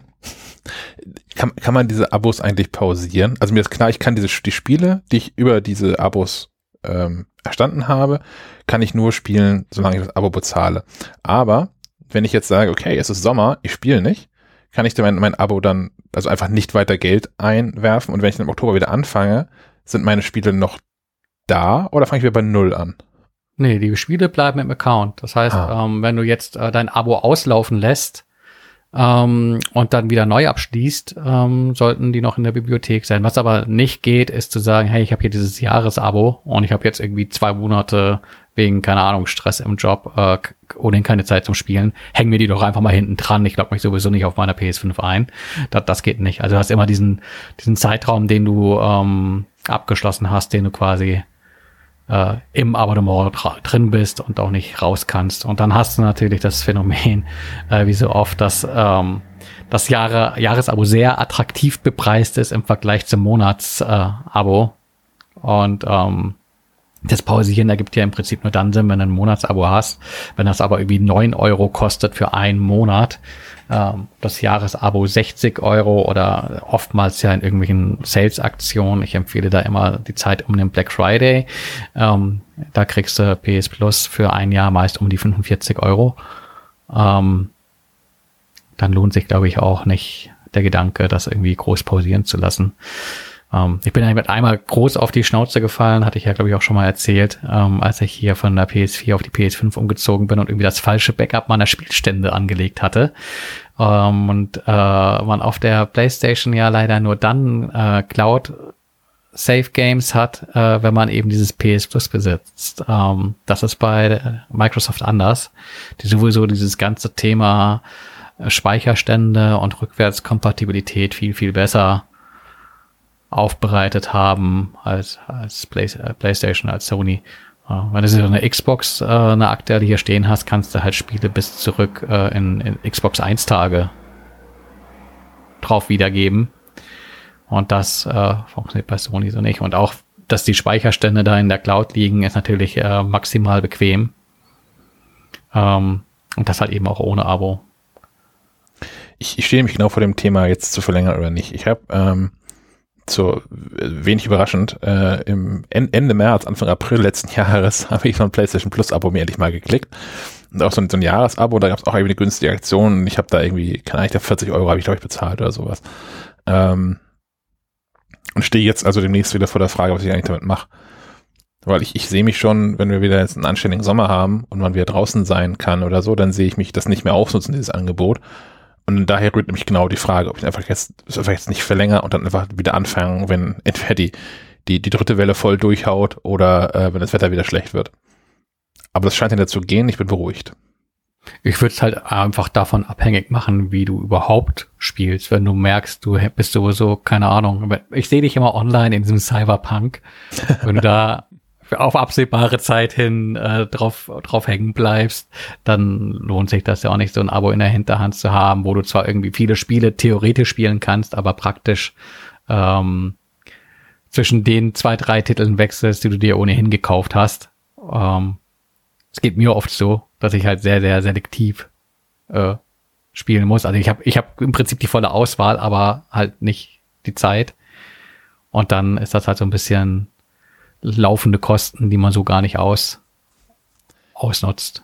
Äh, was die andere Überlegung, die ich habe, ich bin ja so dieser, dieser Backup-Junkie. So, ich bin ja schon am überlegen, ob es sich nicht lohnt, dieses Abo zu verlängern, einfach nur um diese Backup-Sicherheit zu haben. Also ich habe eine PlayStation 4 aus den ersten Tagen von PlayStation 4, äh, PlayStation 4 Generation und rechne ja täglich mit dem Ableben dieses Geräts.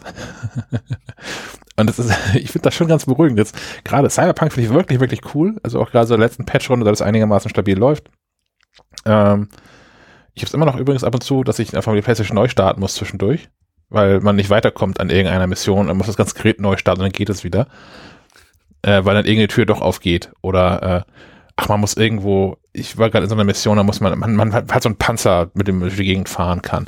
Das ist Teil einer Mission. Und, äh, um diesen Teil der Mission abzuschließen, muss man den dort wieder abstellen in einem Zelt, wo er herkommt.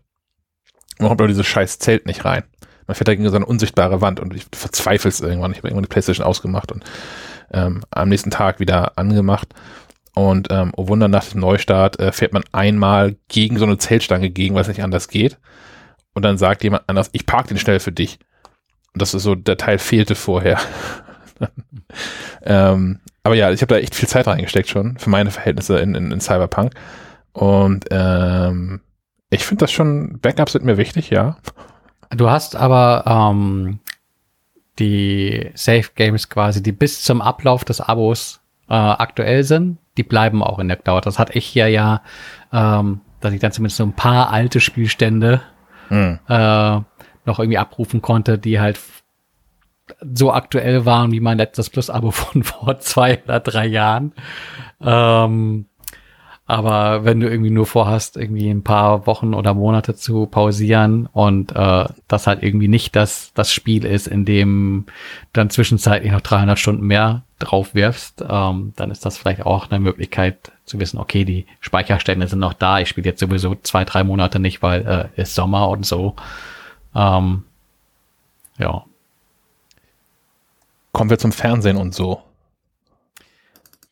Genau, und so ist auch ganz, ganz guter Einstieg. Dieses, dieses Greenland. Da fangen wir so an. Ich hatte, ich hatte tatsächlich diese Woche 4,99 Euro von, von Apple zurückbekommen. wir, wir, wir schimpfen ja zuletzt darüber, dass, dass Apple groß ankündigte, ähm, Apple, Apple TV Plus für Apple One-Kunden ähm, noch ein paar Monate weiter kostenlos äh, anzubieten und äh, die die fünf Euro im Monat da zurück zu überweisen. Und äh, das scheint tatsächlich immer äh, monatsweise rückwirkend zu erfolgen. Also ich habe jetzt quasi ähm, zum äh, aktuellen äh, Renewal Date ähm, die Kohle bekommen und habe den Fehler gemacht, die gleich wieder auf den Kopf zu hauen. für, für dieses Greenland. Äh, wir wollten hier so ein bisschen Fernsehabend und ach ja, guck mal da, neuer großer Film. Ähm, was ja momentan auch irgendwie nicht selbstverständlich ist, weil die Kinos äh, da haben und entsprechend da ja auch kein Programm äh, nachgeliefert wurde. Ich glaube, Greenland lief vergangenes Jahr tatsächlich in den Kinos, so für für fünf Tage oder sowas. Und äh, dann machten die irgendwie wieder dicht. Ähm, ich habe das aber auch gar nicht mitbekommen, dass der lief. Ich habe nur gesehen, ah, okay, äh, Katastrophenfilm und da wurden irgendwie Vergleiche gezogen mit äh, Deep Impact von vor, keine Ahnung, 20 Jahren oder sowas. Und da dachte ich, okay, mal so eine andere Katastrophe zur Ablenkung. So, statt, statt Corona mal ein bisschen äh, Steine, die auf Planeten einschlagen ja, kann man sich mal antun. Ausgeliehen und ja, mäßig unterhalten worden. Ich glaube, man kann da auch gar nicht so viel spoilern, weil so ein Katastrophenfilm, wo Steine Planeten kaputt machen, äh, haben dann sehr voraussehbaren Spannungsbogen äh, es, gab, es gab am Ende eine so eine Szene. Das, das habe ich relativ oft bei Filmen, wo ich mir denke, auch bei Serien somit. Wenn man da jetzt einen Schnitt machen würde und sagen würde, das war's, das wäre irgendwie ein mutiges Ende gewesen. Und dann würde man da rausgehen und sagen, wow, das, das war gut. So, eine der wenigen Serien, die sich das getraut haben, war Sopranos, wo man am Ende nicht weiß, was Sache ist. So, und wo man auch heute noch drüber nachdenken kann. So, mit, okay, das war clever. Ich meine, jetzt kann man natürlich darüber äh, diskutieren, ob das wirklich so clever war, das nicht aufzulösen, aber äh, zumindest kann man auch noch drüber nachdenken. Die, die Auflösung bei Greenland ist genauso, wie man sie erwartet. Ähm, Happy End und Kuss am Ende, oder? ja, so ungefähr. Also der, der, der äh, gute Mann, der ursprünglich ausgewählt wurde, von der US-Regierung äh, evakuiert zu werden, weil er Bauingenieur ist, äh, kommt am Ende aus dem Bunker, sieht, sieht eine kaputte, sieht eine kaputte Welt und freut sich drauf, alles wieder aufbauen zu dürfen. Äh, so ungefähr. Und dieser, dieser General Butler, Mhm. Ich, ich weiß ja nicht. Also ich, ich habe dann immer nur so aus den Augenwinkeln bei diesen Angel Has Fallen Film und sowas und da dachte ich mir schon so, nee, die brauchst du eigentlich nicht gucken. Das sieht schon, da, da sprang der Bullshit-Detektor quasi schon äh, beim Nicht-Trailer anschauen an. Ähm, vielleicht hätte ich mit der Erwartungshaltung eher auch an, an Greenland rangehen sollen. Also Deep Impact und so fand ich damals irgendwie cool, aber war vielleicht auch eine andere Zeit. Ähm, ich habe, ich warte hier quasi auch äh, auf mal wieder so einen schönen Filmabend. Haben wir lange nicht gemacht. Aber ich warte tatsächlich auch auf einen Film, der dafür äh, geeignet wäre. Mm, weil klar, die Blockbuster, die eigentlich in die Kinos kommen sollten, die dann äh, nach Hause in, in Streaming kommen, die gibt's einfach nicht. Und aktuell ist man so dem ausgeliefert, was so ein Netflix oder ein Amazon, Apple TV oder was auch immer ähm, bietet, ne? Und so die richtigen Blockbuster gibt's gerade nicht. Ähm, deswegen hatte ich den auch auf dem Schirm, habe aber auch null Erwartungen an den Film. Ich hatte, habe aber noch einen zweiten Katastrophenfilm auf dem Plan, weil manchmal finde ich das wirklich auch ganz gut, so einen Katastrophenfilm zu gucken. Ich weiß nicht, das ist noch so eine Zeit aus, aus Kindheit, als man das noch mit seinem Vater gemacht hat. Das war immer so ein Ding, Katastrophenfilme gucken. Ähm, da gibt es The Tunnelin, heißt der, glaube ich, ist ein norwegischer Film. Klingt ein bisschen wie, wie ähm, Daylight. Wie hieß der Daylight mit Sylvester Stallone, wo die im Tunnel irgendwie gefangen sind? Mhm. Genau, nur in Norwegen halt. Okay. Und das ich, finde ich ganz gut. Ich bin ja eh häufiger mal Fan von äh, Filmen und Serien abseits äh, von Hollywood, deswegen habe ich den noch auf dem Zettel. Allerdings noch nicht geguckt. Ähm, kann, kann man, kann man, kann man dieses, ich bin drüber gestolpert beim, beim Gucken, was man so sich antun könnte. Ähm, dieses World War Z ist ja schon ein bisschen älter. Kann man, kann man sich das angucken oder ist das auch ganz groß? Das kann man gucken. Unterhaltsam, Nö, das ja. ist ganz gut. Ja. Okay. Dann kommt das mal auf die Liste. ja, Zombies halt, ne? Ich habe, ähm, bevor ich zu meinem eigentlichen Thema äh, komme, eigentlich Serientipp, ich habe hier gerade ähm, eine Push-Meldung bekommen und zwar hat Apple wieder eingekauft und ähm, produziert eine Serie, die heißt Lady in the Lake mit in den Hauptrollen Natalie Portman und Lupita Nyong'o. Und das spielt in den 60er Jahren und ist so eine ähm, Mörder-Mord-Geschichte, in der ähm, Maddie Schwartz, die wird von Portman gespielt, ähm, eine Investigativjournalistin ist und äh, ja, wahrscheinlich einen Mord aufklärt oder so. Da bin ich ganz gespannt drauf. Natalie Portman, finde ich ja irgendwie, hat bisher mich immer gut unterhalten. Ich fand eigentlich keinen Film richtig scheiße. Eine Ding auf Auslöschung war Netflix, einigermaßen mäßig, oder?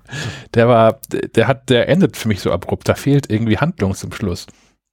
Den fand ich bis Da ging zum das Ende fand Geld ich gar nicht aus. schlecht. Ja, aber bis zum Ende fand ich gar nicht schlecht. Und dann bricht das irgendwie so ab. Und dann denkst du wirklich so, okay, wie ist das passiert? Aber, ähm, naja. Ach, der war hübsch. Im Kino hätte er richtig geschockt. Auch optisch. Das bestimmt, ja. Entschuldigung. Äh, aber sonst hier, Lupita finde ich auch super. Mm, Die hat er bei, bei dem Via und er hat die nicht auch bei diesem einen, ah, ist auch so, irgend so ein, ein Zombie im Ferienlager oder so Film mitgespielt jetzt vor kurzem. Das ist ein eigenes Genre, oder? Zombies im Ferienlager. Zombies gehen überall, ne? ähm, La Lady in the Lake. Ich musste sofort an, an Top of the Lake denken. Kennt ihr die? ah, ja, also Diese, vom ich Namen glaube, es ist eine australische ne? Serie. Ja. Ja, die ist, die ist super. Die ist auch nicht so konventionell, die ist, aber irgendwie hat die, hat die mich gefesselt damals. Okay. Cool, ich bin gespannt. Ähm, neben meinem ganzen Akte X gegucke, bin ich auf eine, eine Netflix-Reihe aufmerksam geworden. Ähm, die heißt, im englischen Original heißt die K9 Intervention und im Deutschen heißt sie ähm, ähnlich cool, eine Schule für jeden Hund. ähm, und ich, ich fand sowas immer irgendwie, also es, in Deutschland gibt es ja irgendwie Martin Rütter, das fand ich immer ganz, ganz schlimm. Also äh, unabhängig davon, dass es nicht so das ist, wie ich Hunde verstanden habe bisher in meinem Leben. Ich mag den Typen einfach nicht und ich mag die Produktion auch nicht. Also selbst wenn das irgendwie ähm, meinem Verständnis von wie man Hunden umgeht, äh, entsprochen hätte, hätte ich das nicht lange ertragen. Ähm, dann gab es als nächsten, als nächsten großen Hundeversteher im Fernsehen den Amerikaner, ich glaube aus gebürtiger Mexikaner, Cesar Milan, ähm, über den man ja auch Verschiedenes liest und Verschiedenes schwierig finden kann. Das hat mich immer relativ schnell gelangweilt, weil der hat eigentlich immer nur Amerikaner besucht, die Probleme mit den Hunden hatten, ähm, weil die sich nicht informiert haben. Und die Lösung war eigentlich immer eher so, ja, versuchen Sie doch mal rauszugehen mit dem Hund. Dann ist er auch entspannter. Vielleicht, vielleicht müsste einfach Pipi. So, wenn er Bewegung bekommt, ist dein Hund auch irgendwie entspannter. Und unabhängig von der Größe ist es irgendwie eine gute Idee, ab und zu so einen Hund mal zu bewegen. Und das hat irgendwie die meisten Probleme da gelöst. Deswegen war das irgendwie hinreichend langweilig irgendwie. Ähm, naja, und dieser, dieser neuen, äh, was ist das eigentlich? Doku, ja, Doku-Reihe ist es, glaube ich, so, ja, Doku, Doku, Doku-Serie oder so. Reality TV. Ah, das hat so einen negativen Touch, aber du hast wahrscheinlich recht. Ste- Steht hier zumindest auf Netflix. Ja, Spe spezielle Interessen. nun ja. Ähm, geht es um, um Jazz, J-A-S heißt der, heißt der Vogel, ähm, kommt aus, aus Oakland, das Ganze spielt auch in L.A. und man wird auch nicht müde zu zeigen, wie schön das da alles ist, mit diversen Drohnenflügen durch äh, Venice Beach und hast du nicht gesehen. Ähm, der aber, finde ich, äh, der hat interessantere Fälle, bei der ist, also der ist Hundetrainer, hat eine eigene Hundeschule und äh, das Konzept ist das gleiche wie bei anderen auch. Äh, fährt zu Menschen hin, die Probleme mit dem Hund haben. Und ähm, ich finde es zumindest, ich finde es deutlich interessanter als die vorgenannten Dinger, weil die Fälle interessanter sind. Also in, in Episode 1 ähm, geht es um eine, ähm, wird so beschrieben, äh, hoch, hochaggressive Pitbull-Hündin, die irgendwie so um die zwei Jahre alt ist und wahrscheinlich auch zu Recht ähm, so ist, wie sie ist, zumindest nachvollziehbar ist, wie sie ist, weil die einem Obdachlosen gehört hat, der erschossen worden ist und bei der Gelegenheit hat der Hund auch noch zwei, drei Kugeln abbekommen und er musste ein Bein amputiert werden und dass der Hund nicht so mit Menschen kann, ist irgendwie nachvollziehbar. Ähm, ja, und ich, ich finde, der hat da, ähm, ich finde es interessant zu gucken. So, und es natürlich trotzdem ist das irgendwie, muss das irgendwie alles ein bisschen dramatisiert werden, damit der Zuschauer auch versteht, worum es geht. Und ähm, das ist auch das, was ich habe das hier mit einer Freundin zusammen geguckt, die äh, schon seit ihr Leben lang Hunde hat. Und äh, der ist was aufgefallen, was wir gleich nochmal hören werden, nämlich, dass so ein Hund natürlich irgendwie nicht nur freudestrahlend reagiert, wenn man sich zur Begrüßung irgendwie über den beugt oder so. Aber das sind halt so Dinge, die dann, glaube ich, einfach in so einer Serie passieren müssen, damit der Zuschauer versteht, dass das ein Hund ist, der halt ähm, nicht nur komisch knurrt, wenn man dem mal zu nahe kommt, sondern der gleich irgendwie losbeißt. Und so sehr man das vielleicht auch verstehen kann, ähm, wie so ein Hund so, so wird, ist das natürlich, funktioniert das natürlich nicht. Also auch wenn so ein Hund sich, äh, der wird halt immer mal wieder in Situationen kommen, wo er bedrängt wird, weil Menschen keine Ahnung von Hunden haben und darauf losstürzen. Und dann ist es halt super uncool, wenn er losbeißt. Ähm, naja, und in Folge, Ich- zwei- ja? Ich habe äh, auch zumindest die erste Folge, ich glaube die zweite auch so ein bisschen geguckt. Ähm, und ich muss schon sagen, also man, es ist halt eine Unterhaltungsserie, ne? Sie soll halt Ja. unterhalten.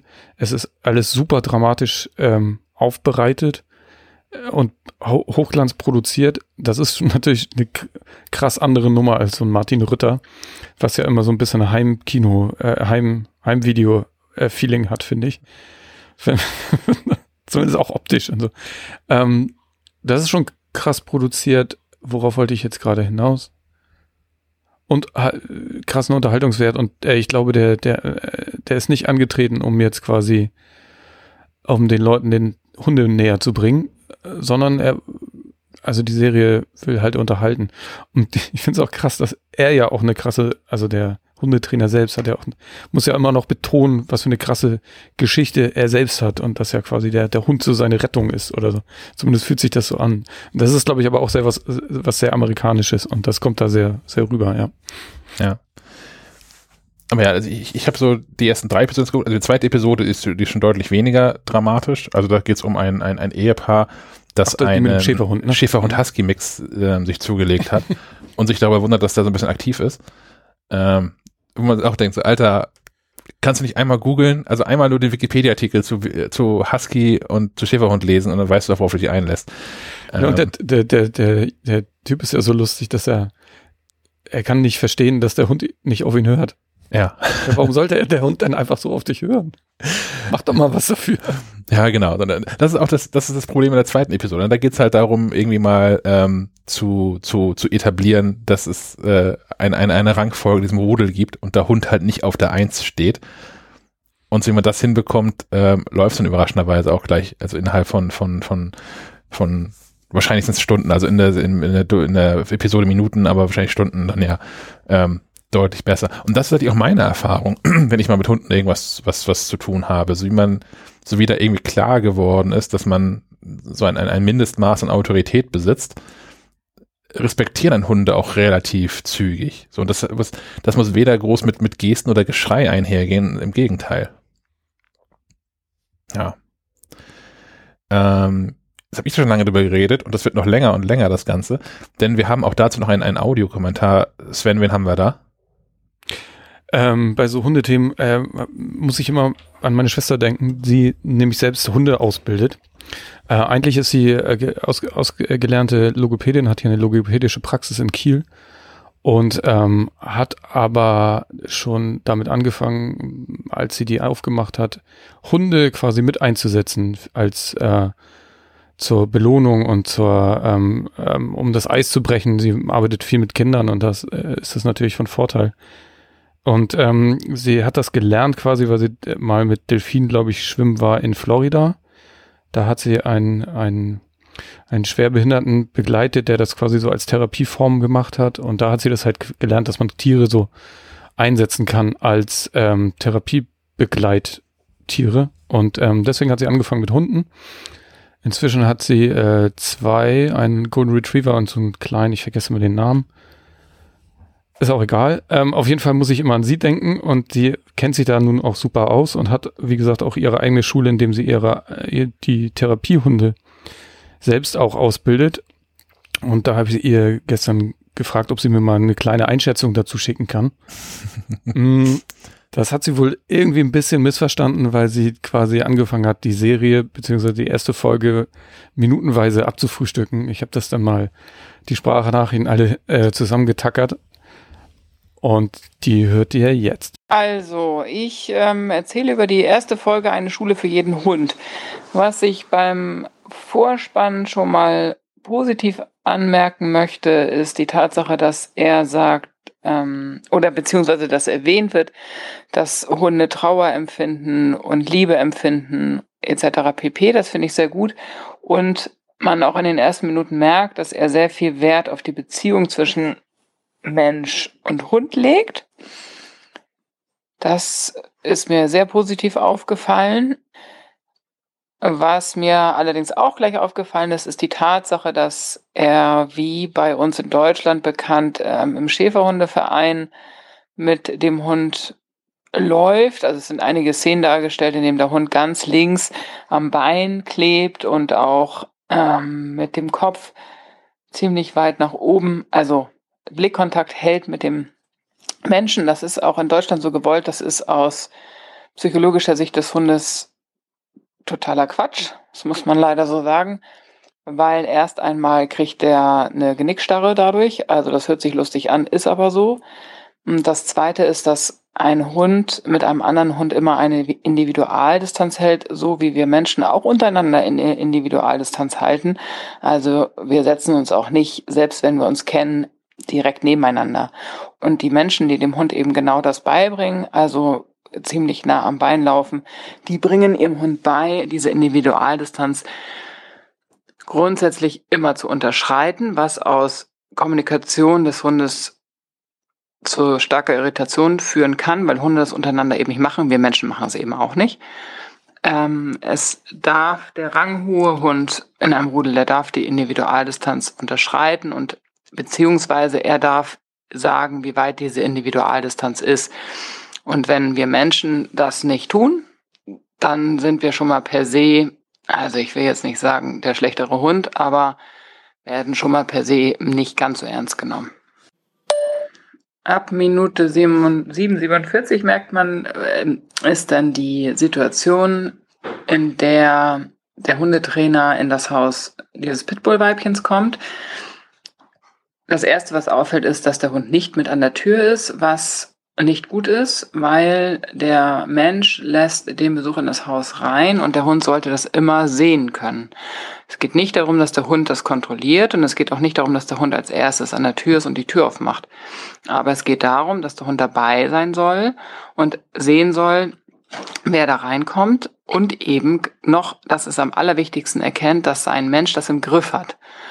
Und den Fehler, den wir Menschen eben immer machen, entweder, wenn die Hunde zu laut sind oder zu stürmisch, wir sperren die weg, was totaler Quatsch ist, äh, weil dieses Stürmische häufig aus einer fehlenden Frustrationstoleranz heraus entsteht. Oder aber sie sind das die ersten beim Besuch und vermeintlich glauben wir immer, dass die Hunde uns begrüßen und ähm, und sich einfach freuen. Das tun sie grundsätzlich auch, aber sie checken eben auch ab, wer kommt. Und diesen Stress sollten wir den Hund nehmen, so dass wir eben die Tür öffnen, den Hund, äh, den Menschen hereinlassen und der Hund aber sieht, wer da reinkommt. In dieser Situation ist es eben so, dass der Hund im Käfig gesperrt ist. Was jetzt per se erstmal überhaupt nicht schlimm ist, so eine Kiste kann man gut benutzen für sämtliche Situationen und jeder Hund sollte lernen, in so einer Kiste entspannt zu liegen. Das erstmal vorweg, aber sie kann weder sehen, wer da reinkommt, noch kann sie weg, noch kann sie irgendwas tun. Und dann kommt die zweite Szene. Es ist immer, wie gesagt, alles sehr unter Vorbehalt, weil ich weiß, wie solche Dinge gefilmt werden und wir nun nicht wissen, war es wirklich so, wie es da dargestellt ist. Aber gehen wir davon aus, dass es wirklich so war, geht der Hundetrainer rein, geht in die Ecke, beugt sich über den Käfig und beide wundern sich, dass der Hund bellt. Und das ist totaler Quatsch, was da passiert. Das muss man leider tatsächlich so sagen. Also erst einmal beugt sich der Hundetrainer vor. Es ist eine drohende Kommunikation seitens des Menschen. Er beugt sich vor, er drohfixiert den Hund, weil wir Menschen immer in, den, in die Augen des Hundes gucken. Das machen Hunde in der Regel nicht, es sei denn, sie wollen richtig Stress. Dann kommt der Mensch einfach rein, unterschreitet die Individualdistanz, fragt gar nicht, wer das ist. Also geht einfach drauf zu, beugt sich vor und wundert sich, dass er kläfft. Ganz normales Verhalten. Dazu muss ich allerdings sagen, dass wir wenig wissen von diesem Hund. Ne? Wir wissen halt, dass er auf der Straße gelebt hat und so weiter.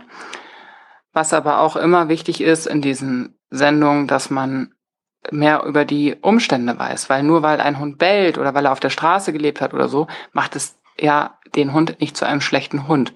Also das muss man allerdings sagen. Das ist sehr gut bei diesem Trainer, dass der sagt, man muss immer genau gucken, wo das herkommt, dieses Verhalten. Ähm, aber diese Szene ganz besonders ist Quatsch. Also ist leider erziehungsmäßig eine Vollkatastrophe. Man kann in dieser Szene auch in der Box nicht erkennen, ob es ein offensiv-aggressives Drohnen ist oder ein defensiv-aggressives Drohnen, weil das so schnell geht und die Kamera so schnell wieder weggeht. Das ist ein krasser Unterschied. Also Hunde können bellen, Hunde, ähm, aber bellen ist, heißt erstmal nichts. Bellen bedeutet erstmal eine Art der Erregung und ein Hund, der offensiv-aggressiv ist, der geht nach vorne, da ist die Körperhaltung nach vorne. Ein Hund, der defensiv aggressiv ist, der würde für den Laien erstmal das Gleiche machen, aber zeigt von der Körperhaltung was ganz anderes. Das kann man hier aber nicht sehen. Das ähm, wäre vermessen zu sagen, dass man das beurteilen kann. Er sagte in der Minute 8,20, äh, im Haus ist es am heftigsten, jeder, der so behandelt wird, äh, jeder, der reinkommt, sollte behandelt werden wie Eindringling, äh, genau. Und der Mensch tut aber auch genau das. Er in diesem Fall ist es eben so, es ist ja auch ein Eindringling. Dieser Eindringling unterschreitet die Individualdistanz. Der Mensch, der Besitzer von dieser Lady Macbeth, sorgt nicht dafür, dass sie geschützt ist. Also er sorgt eher dafür, dass der fremde Mensch da einfach drauf loslatschen kann und schützt sie gar nicht. Und natürlich ist das die Höhle und der Rückzugsort, der Kernraum der Hunde, wie man sagt, ist nicht der Aktionsraum, sondern der Kernraum, in dem sie sich ausruhen sollen und Ruhe finden und Entspannung finden. Und wenn der Mensch es nicht schützt, und in diesem Beispiel sieht man, dass der Hund also dass der Besitzer von der Macbeth ihn nicht schützt, dann ist natürlich klar, dass jeder Eindringling in Anführungsstrichen für sie erstmal so, dann äh, soll er mit der Hündin spielen, dass er sie da an der Leine hält. Wir sollen sie an der Leine halten, bis wir sie im Griff haben, ist also totaler Blödsinn, weil aus meiner Sicht ist da nicht zu erkennen, dass äh, der Hund da den äh, Hundetrainer töten wird. Das nur am Rande. Ähm, das ist halt amerikanisch aufgebauscht. Ähm, er spielt mit ihr und er sagt, ja, du sollst bestimmen, wann sie spielt oder so ähnlich. Also nimm ihr das mal weg. Das ist gut. Jeder Mensch sollte jedem Hund jederzeit jedes Spielzeug und jedes Futter wegnehmen können. Das ist erstmal grundsätzlich eine gute, gute Sache. Ähm, und dann hört sie eigentlich auch auf, soweit man das beurteilen kann, ähm, dass, dass er irgendwie sagt Schluss oder zu Ende und sie hört dann auch auf. Ähm, an der Leine halten ist in dieser Situation jetzt gleich ab Minute 9, 17 Quatsch, weil der Hundetrainer dann wieder auf den Hund zugeht und sich wieder vorbeugt und wieder einfach ungefragt Kontakt aufnimmt mit einer Drohfixierung und einer Vorbeugung. Ähm, und der Hund dann vermeintlich aggressiv reagiert. Und hier sieht man, wenn man dann ein Standbild macht, dass der Hund alles andere als offensiv aggressiv ist, sondern die Ohren sind nach hinten, der Körper ist eher nach hinten geneigt, ähm, dieses nach hinten schmeißen des Kopfes ist eher ein territoriales Bellen. Also sie sagt schon hier, verpiss dich aus meiner Bude, hat aber auch die ganze Nackenhaare, äh, die ganzen Haare auf dem Rücken aufgestellt, was ein Zeichen dafür ist, dass sie eher unsicher ist. Äh, der Hundetrainer sagt dann, sie möchte seine Unterstützung, also des Besitzers. Das ist erstmal eine gute Sache, weil genau, jeder Hund braucht die Unterstützung des Menschen und der Mensch muss die Entscheidung fällen. Der Mensch muss schützen, der Mensch muss kontrollieren, was 95 Prozent der Menschen leider nicht mehr können. Und in diesem Fall, genau, wäre es die Aufgabe ähm, des Menschen, den Hundetrainer mal wegzuschieben und mal zu sagen, so geh mal weg und so. Ähm, sie kommt immer zurück oder sie kann nicht weg, na, sie ist halt an der Leine, wo soll sie noch hin? Ja? Also äh, das mit der Leine verfälscht das halt.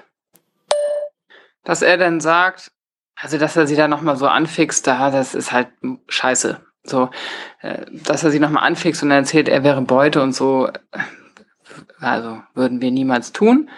Ähm, dass er dann erzählt, dass sie lange auf der Straße gelebt hat und guckt nach den Ursachen und überlegt, okay, wo kann das herkommen? Das ist erstmal gut. Also, weil es kann tatsächlich sein, dass sie gelernt hat, ähm, ihr Territorium mit einem Obdachlosen ihr Territorium zu schützen und die Menschen wegzuscheuchen. Äh, das ist erstmal gut, dass er überlegt, wo kommt sie her und was wollte sie damit erreichen. Das ist gut. Grundsätzlich ist einmal sowieso zu sagen, bevor ich weitermache, dass Aggressivität keine, kein krankhaftes Verhalten ist. Eine Aggression gehört dazu. Aggression im normalen Umfang sichert unser Überleben. Und wir Menschen kennen das auch. Wir werden auch aggressiv. Und das dient zu unserer Sicherheit, das dient zu, dazu, dass wir ah, uns, wie auch immer, das weiß ja jeder, wozu Aggression dient. Ähm, aber wichtig ist zu sagen, dass das ein normales Verhalten ist. Und wir Menschen bei den Hunden immer ein krankhaftes Verhalten daraus machen, was aber verkehrt ist. Eine Sache, die mir jetzt noch aufgefallen ist, gerade eben vor dem Fazit, ähm, er fängt dann an, mit dem Hund zu spielen und sagt dann, dass es für sie dann möglich ist, äh, sich zu lösen in diesen Situationen. Das ist auch erstmal eine gute Sache weil man immer gucken muss, wie geht es den Hunden natürlich gut, wie belohnen wir das, wie trainieren wir ein Verhalten und nach meinem Verständnis trainiert man ein Verhalten immer positiv bestärkend ähm, und der Hund soll sich gut fühlen dabei. Deswegen ist die Sache erstmal gut, dass er sagt, was gefällt ihr und was können wir nutzen von dem, was ihr gefällt in stressigen Situationen. Äh, so, ich kann leider noch kein Fazit machen. Ich muss in Minute 11.40 Da animiert der Hundetrainer und äh, die Hündin reagiert vermeintlich aggressiv. Also ich sage vermeintlich, weil man das überhaupt nicht gut sehen kann. Ob das nun auf den Beute, äh, auf die Beute ist, ich denke eher auf sein wieder sehr körperliches ihr näher kommen, hält der Mensch sie fest. So, mal ganz im Ernst, was soll das? das da, da klappen sich mir die Fußnägel hoch. Er versucht sie aus menschlicher Sicht zu beruhigen, totaler Quatsch. Auch hier wäre wieder die, äh, die Lösung, Hunde, Mensch, also der Besitzer geht zu dem in Anführungsstrichen Eindringling und schickt ihn weg. Stattdessen hält er seine Hündin fest, ähm, macht ihr dadurch mehr Stress, weil er eben nicht dafür sorgt, dass der Störfaktor weggeht, sondern noch sie belohnt, aus Hundesicht für ihr ängstliches Verhalten. Und dann wundert er sich, dass sie aus dieser Erregung heraus ihn schnappt. Und dann soll sie zurück in die Box. Ah, das ist, das ist halt richtig kacke. Also das ist mal richtig verbaselt. Also das kann man jetzt noch eine Viertelstunde auseinandernehmen, aber das nicht gut. Ähm, nicht gut. Also das Fazit ist, ähm, vorweg noch einmal Minute 29,4, da sehen wir seitens des Trainers endlich mal ein Verhalten, was schon lange hätte passieren müssen, nämlich er sorgt dafür, dass der Freund, der da kommt, nicht gleich auf sie zurennt und sie antatscht und sagt ihm dann, dass er niemals einfach so direkt auf den Hund zugeht, hat das aber 150 Mal vorher gemacht. Das Fazit ist, es sind immer wieder gute Ansätze und Ideen zu erkennen mit, ähm, mit der Beziehung, mit dem Vertrauen, mit äh, positiver Bestärkung, mit Leckerlis, mit Spielen, mit Dopamin, Stressabbau und auch zu gucken, wo kommt die Ursache her. Äh, das Problem bei dieser Sendung ist, dass sie auf Netflix läuft und jeder Hans Wurst sie gucken kann. Und die Leute draußen jetzt denken, ah, okay, alles klar, da kommt ein Hundetrainer, dann nehme ich den drei Wochen mit, den Köter, und dann trainiert der Hundetrainer und dann ist alles super. Das ist das Problem, was ich sehe, weil das viel komplexer ist als das, was wir da sehen. Also, das ist ja immer so in diesen Aufnahmen, da kannst du jetzt ihn nehmen, da kannst du Martin Rütter nehmen oder sonst wen. Allerdings gibt es Hundetrainer, die erklären das mehr, was sie tun, und es gibt Hundetrainer, die erklären es weniger. Und hier ist das Problem, dass er sicherlich eine große Masse an Menschen erreicht, aber viel zu wenig erklärt. Und viel zu körperlich ist mit seinem Hund. Er zieht in der Leine rum. Die halten den, den Hund die ganze Zeit fest. Also, warum halten die den immer fest und knutschen den? Können die den mal loslassen? Also, da kann ich gar nicht hingucken. Ähm, haben immer die Leine auf Spannung, ziehen an dem rum. Das Fazit ist, dass ich die Serie für unerfahrene Hundehalter auf gar keinen Fall empfehlen kann. Für erfahrene ist es eine gute Möglichkeit zu gucken, was passiert da, was könnte, was läuft gut, was könnte besser laufen. Und für so halberfahrene können sich schnell Fehler einschleichen. Ich denke, er hat, also ich glaube ihm das tatsächlich sehr, dass, dass ihm das Wohl seiner Hunde sehr am Herzen liegt oder auch der fremden Hunde. Das nehme ich ihm total ab. Er müsste halt nur noch mal die Art und Weise überdenken. Vielen Dank, äh, Caroline, für die äh, kompakte Einschätzung. Ich hatte ja am Anfang, als ich das angehört habe, gedacht, das, das könnte so ein bisschen ähm, explodieren wie äh, fünf Minuten Harry Podcast. Der, der, der Podcast, der immer fünf Minuten aus dem Harry Potter Film sich nimmt und den in der Dreiviertelstunde hinterher bespricht. ist ja der von Cold Mirror? Ja, genau. Ja. Gibt's auch von Matrix und so, ne? Also, ja. ja. Minutenweise Matrix, ähm, auch cool. Genau, wer, wer da mehr informier äh, mehr zu wissen will, will äh, Caroline Möller heißt sie, ihre logopädische Praxis heißt auch einfach nur logokiel.de. Ähm, und die, die Schule, die ist da sicherlich auch verlinkt. Ich verlinke das sonst in den Shownotes einfach nochmal. Es, ich finde es immer, immer wieder spannend, was, was sie so erzählt und dass das alles kein Hexenwerk ist und häufig ja, ähm, naja, die, die Halter so das Problem sind, die nicht wissen, wie sie mit dem Hund umzugehen haben das muss ich ja allen von diesen, diesen, Fernsehhundedoktoren mal tatsächlich aber zugute halten, dass auch sowohl Rütter, den ich nicht mag, als auch Milan, als auch jetzt dieser neue Jazz äh, Leverett, das ja regelmäßig betonen, so dass eigentlich der, der Hund eigentlich nie das Problem ist, sondern immer Halter, die falsch mit umgehen oder einfach sich nicht informiert haben. Mhm. Die, die wichtigste Frage, die sich mir gerade stellt, Sebastian redet immer über Hunde. Wann, wann ist es bei dir soweit? Ja, ach, ach, ach, ich, ich arbeite. Wenn er mal ja. Zeit hat. Ja, das ist, also tatsächlich ist das so, so, so ein Thema. Ich, ich, wollte nicht das mal, was alle gemacht, was viele gemacht haben, mir jetzt während dieser Pandemie einen Hund holen. Weil ich habe davor habe ich immer ähm, damit gehadert, einen eigenen Hund zu holen, ähm, zuzulegen, ähm, weil es einfach ein Zeitthema ist. Ich, ich arbeite viel und ich arbeite, bin auch häufig unterwegs dann. Und ich finde es auch irgendwie uncool, wenn ich irgendwie dann mal Termine habe und den Hund dann ins Auto packen, mit dem nach Berlin fahre, vier Stunden und dann liegt er dann noch weiter im Auto rum weil er irgendwo nicht mit rein darf oder so. Das ist auch alles irgendwie Mist. So und grundsätzlich habe ich das Glück, dass meine Eltern hier im selben Dorf wohnen und ich könnte eigentlich so auf dem, auf meinem, auf dem, auf dem Weg äh, zur Autobahn den, den Hund aus dem fahrenden Auto in deren Garten werfen und dann hier viel Spaß den Tag über, ich komme heute Abend wieder. Ähm, ähm, in, den, in den letzten Jahren also vor 2020 wäre das aber relativ häufig der Fall gewesen und das dann auch irgendwie nicht die, das Ding, wofür ich einen Hund haben möchte, damit ständig jemand anderes auf den aufpassen muss. Ähm, dann habe ich so das Thema, dass ich eigentlich auch einen, gerne einen Hund hätte, der so ein bisschen aktiver ist. Ich aber genau weiß, dass ich den an, an vielen Tagen einfach nicht gerecht werden kann, mit so mit einem Bürojob, der dann auch häufig einfach viel Zeit frisst. Und naja, jetzt haben natürlich auch viele Menschen, die ich, äh, also in meinem Umfeld, eigentlich gar nicht so viele, aber was ich so mitbekommen habe, diese Pandemie genutzt, um sich einen Hund zuzulegen, weil man endlich mal die Zeit hat, die auch zu erziehen dann, wenn man gerade mit den Welpen zulegt. Aber genau das Loch habe ich dann, bin ich absichtlich nicht ähm, äh, eingestiegen, äh, also in, in dem Wissen, dass diese Pandemie vielleicht mal irgendwann wieder vorbei ist, fand ich es irgendwie auch doof, dann quasi unter, unter falschen Voraussetzungen mir den Hund zuzulegen und ein Jahr später zu merken, ja, es ist genauso wie du es gedacht hast, eigentlich hast du nicht genug Zeit dafür. Ähm, deswegen Gibt es sowas wie, wie, wie Dog-Sharing? Das überlege ich tatsächlich. also, da bin ich auch in einem Modell äh, gerade drin, in Diskussion mit einer, mit einer Freundin, ähm, dass das so, das zu klären, was eine Option ist. Bei Pferden gibt es das auch, ne? Mhm. Wenn man so eine, wie heißt denn das? Reitbeteiligung. Pferde, Reitbeteiligung, genau. Hast eine Hunde, Gassi, Gassi-Beteiligung. Ja. Könnte man ja, kannst ein Startup drau draus gründen. Hundevermietung? Ja. Na, ich bin da schon interessiert dran, ich habe jetzt auch, also das ist nochmal neu, neu aufgekeimt, nachdem ich äh, Sören seine Angst äh, gesehen habe. Den, den Hund finde ich ja unfassbar toll, der sieht aus wie also äh, Cord, So ein heißt der Hund. Strubi, ne? Ja. Ja, genau, sieht aus wie so eine Promenadenmischung, ist aber tatsächlich ein, ein reinrassiger belgischer Schäferhund. Ach, witzig. Ja, die heißen irgendwie, da gibt's ja auch verschiedene Unter, Untergattungen, Rassen. Ich bin immer, keine Ahnung, was, was Rasse und was Gattung ist. Biologie habe ich nie aufgepasst, so richtig. Ähm, äh, und Unterarten von äh, belgischen Schäferhunden. Es gibt diese, diese Malinois, Malineux oder irgendwie so, diese Pechschwarzen. Ähm, und, und Cord ist einer, die fangen mit L an. Lakinos, irgendwie so ähnlich heißen die. Und die sehen halt aus wie so Promenadenmischung. Finde ich eigentlich ganz lustig.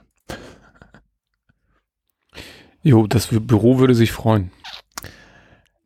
Ja, das Mit Büro ist ja momentan vollkommen leer. Naja, dann, irgendwann kommen wir da ja mal wieder hin, hoffentlich. Ja, ja, also es ist, es ist regelmäßig wieder in, in, in Planung. Mal mehr, mal weniger, aber gerade wieder mehr. Sehr gut. Darfst du noch mit auf dein Hausboot, Sven? Mm, Bestimmt. Ich habe nämlich besagte ähm, Doku-Serie bei Netflix gesehen. Ich weiß nicht, der ein oder, andere hat es vielleicht mitgekriegt, dieser Olli Schulz, dieser Musiker. Der hat, äh, ich glaube, 2018 oder 19 das Hausboot von Gunter Gabriel gekauft. Ich glaube, weil er Fan war oder so. Es stand auf jeden Fall zum Verkauf und er hat es gekauft und wollte es renovieren, so als Refugium für Künstler und Musiker, die dann da tolle Sachen machen. Die Idee finde ich total super und dann ähm, sieht man aber die, das Hausboot in den ersten Minuten und denkt sich so, what? Also das ist, ähm, naja, es ist nicht mehr alles ganz so heil an dem Boot und ähm, da Olli besser Gitarre spielen kann als ähm, die Bohrmaschine schwingen, hat er sich jemanden ins, ins, ins Hausboot geholt und zwar Finn Kliman, den Tausendsasser aus dem Klimansland. Und das ist schon eine geile Kombo, die beiden. Also, äh, die sind von der Art irgendwie ähnlich, glaube ich, stoßen gerne viel an und gehen dann aber auch einfach gerne weg und lassen andere machen. und ähm, da ist, ja, da ist immer nicht so klar, wer jetzt eigentlich, ja, wer, wer das jetzt eigentlich alles macht. äh, kann man sich gut angucken, sind nur vier Folgen, die, nee, ist schon ganz, ich find's, fand's echt ganz witzig und sympathisch. Habt ihr das schon gesehen? Ich habe nur gesehen, Das dass es das schon- gibt und ich habe in ähm, irgendwo bei Finn Kliman was davon gesehen, wahrscheinlich in seinem Instagram-Gedöns oder so. Ja, das war, das muss 2019 muss sein Instagram voll gewesen sein damit. Man kennt die Hälfte von den Aufnahmen wahrscheinlich auch schon auf seinem Instagram-Feed. Ähm, aber der macht ja nichts mehr ohne Kamera, glaube ich. Der ist ja, sein ganzes Leben wird verfilmt. Und da kann man auch direkt mal so eine, so eine Doku draus schneiden. Truman Show. Genau, Truman, Finn Truman. Aber Gu- Gunther Gabriel war doch auch eher so eine, ähm, wie sagt man, streitbare Person, oder? Ich, keine Ahnung, ich kenne den nicht. Mit dem, Ich glaube, ich kenne nicht mal ein Lied von dem das Hausboot äh, eher versenkt als andere Dinge damit gemacht. Hm. Ja, vielleicht umso besser, dass es irgendeinem guten Zweck zugeführt wird. Viele Schulden. ich weiß nicht. Ich, ich, hörte da das Hausboot. So. ich, ich hörte Dinge, ich habe da Dinge gelesen von, von, von sexualisierter Gewalt und all solchen Geschichten und der Oh Suff Gott. und so. Hm. Also vielleicht, ja, vielleicht umso besser, dass da irgendwas Sinnvolles jetzt mit gemacht wird. Oh, Entschuldigung, hier wurde wieder gehämmert. Ja, auf jeden Fall. Mm, aber das ist eine Überleitung zu dem äh, Film, ähm, der heute bei Apple TV Plus startet. Und zwar heißt der Cherry. Ähm, ist von den Russo-Brüdern, die als letztes die ganzen Avengers-Nummern gemacht haben. Diese ganzen Endgame und ich weiß nicht was. Also die haben, sind big im Business und haben sich jetzt mal überlegt, wir wollen mal irgendwie was anderes, Ernsthaftes machen. Und dieser Film basiert auf einem Buch, das heißt genauso. Und das hat der Autor, jetzt fällt mir sein Name leider nicht ein, im Gefängnis geschrieben, weil dieses Buch nämlich äh, halb bi- autobiografisch ist. Ähm, es geht darin darum, dass er, eben, dass er schwer verliebt ist in seine Jugendliebe, ähm, Dann serviert sie ihn ab, er, er lässt sich einziehen, gerät in, keine Ahnung, irgendeinen Krieg, kommt wieder nach Hause, verfällt den Drogen und äh, fängt an, Banken zu äh, auszurauben und landet dann eben im Gefängnis, wo er dann dieses Buch geschrieben hat. Ähm, klingt äh, recht aufregend. Man muss aber ein bisschen Zeit mitbringen, der dauert zwei Stunden, 20 Minuten. bin ja immer so ein bisschen vorsichtig, wenn Menschen, die vorher irgendwelche äh, Comic-Verfilmungen ähm, angegangen sind, sich auf einmal in, in ernstere Themen reinwagen und ob sie da die Balance finden aus aus, aus Anspruch Hm. und Unterhaltung oder ob das dann halt doch eher Unterhaltung ist.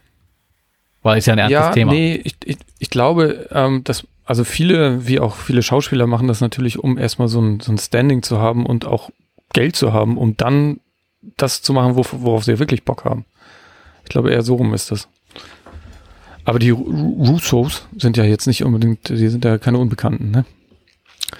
Meine ich. Ähm, ich kann ja noch kurz, äh, Tom Holland spielt die Hauptrolle, äh, ist ja auch, die kennen den ja schon, weil der ja auch den Spider-Man, glaube ich, in diesem Film gespielt hat.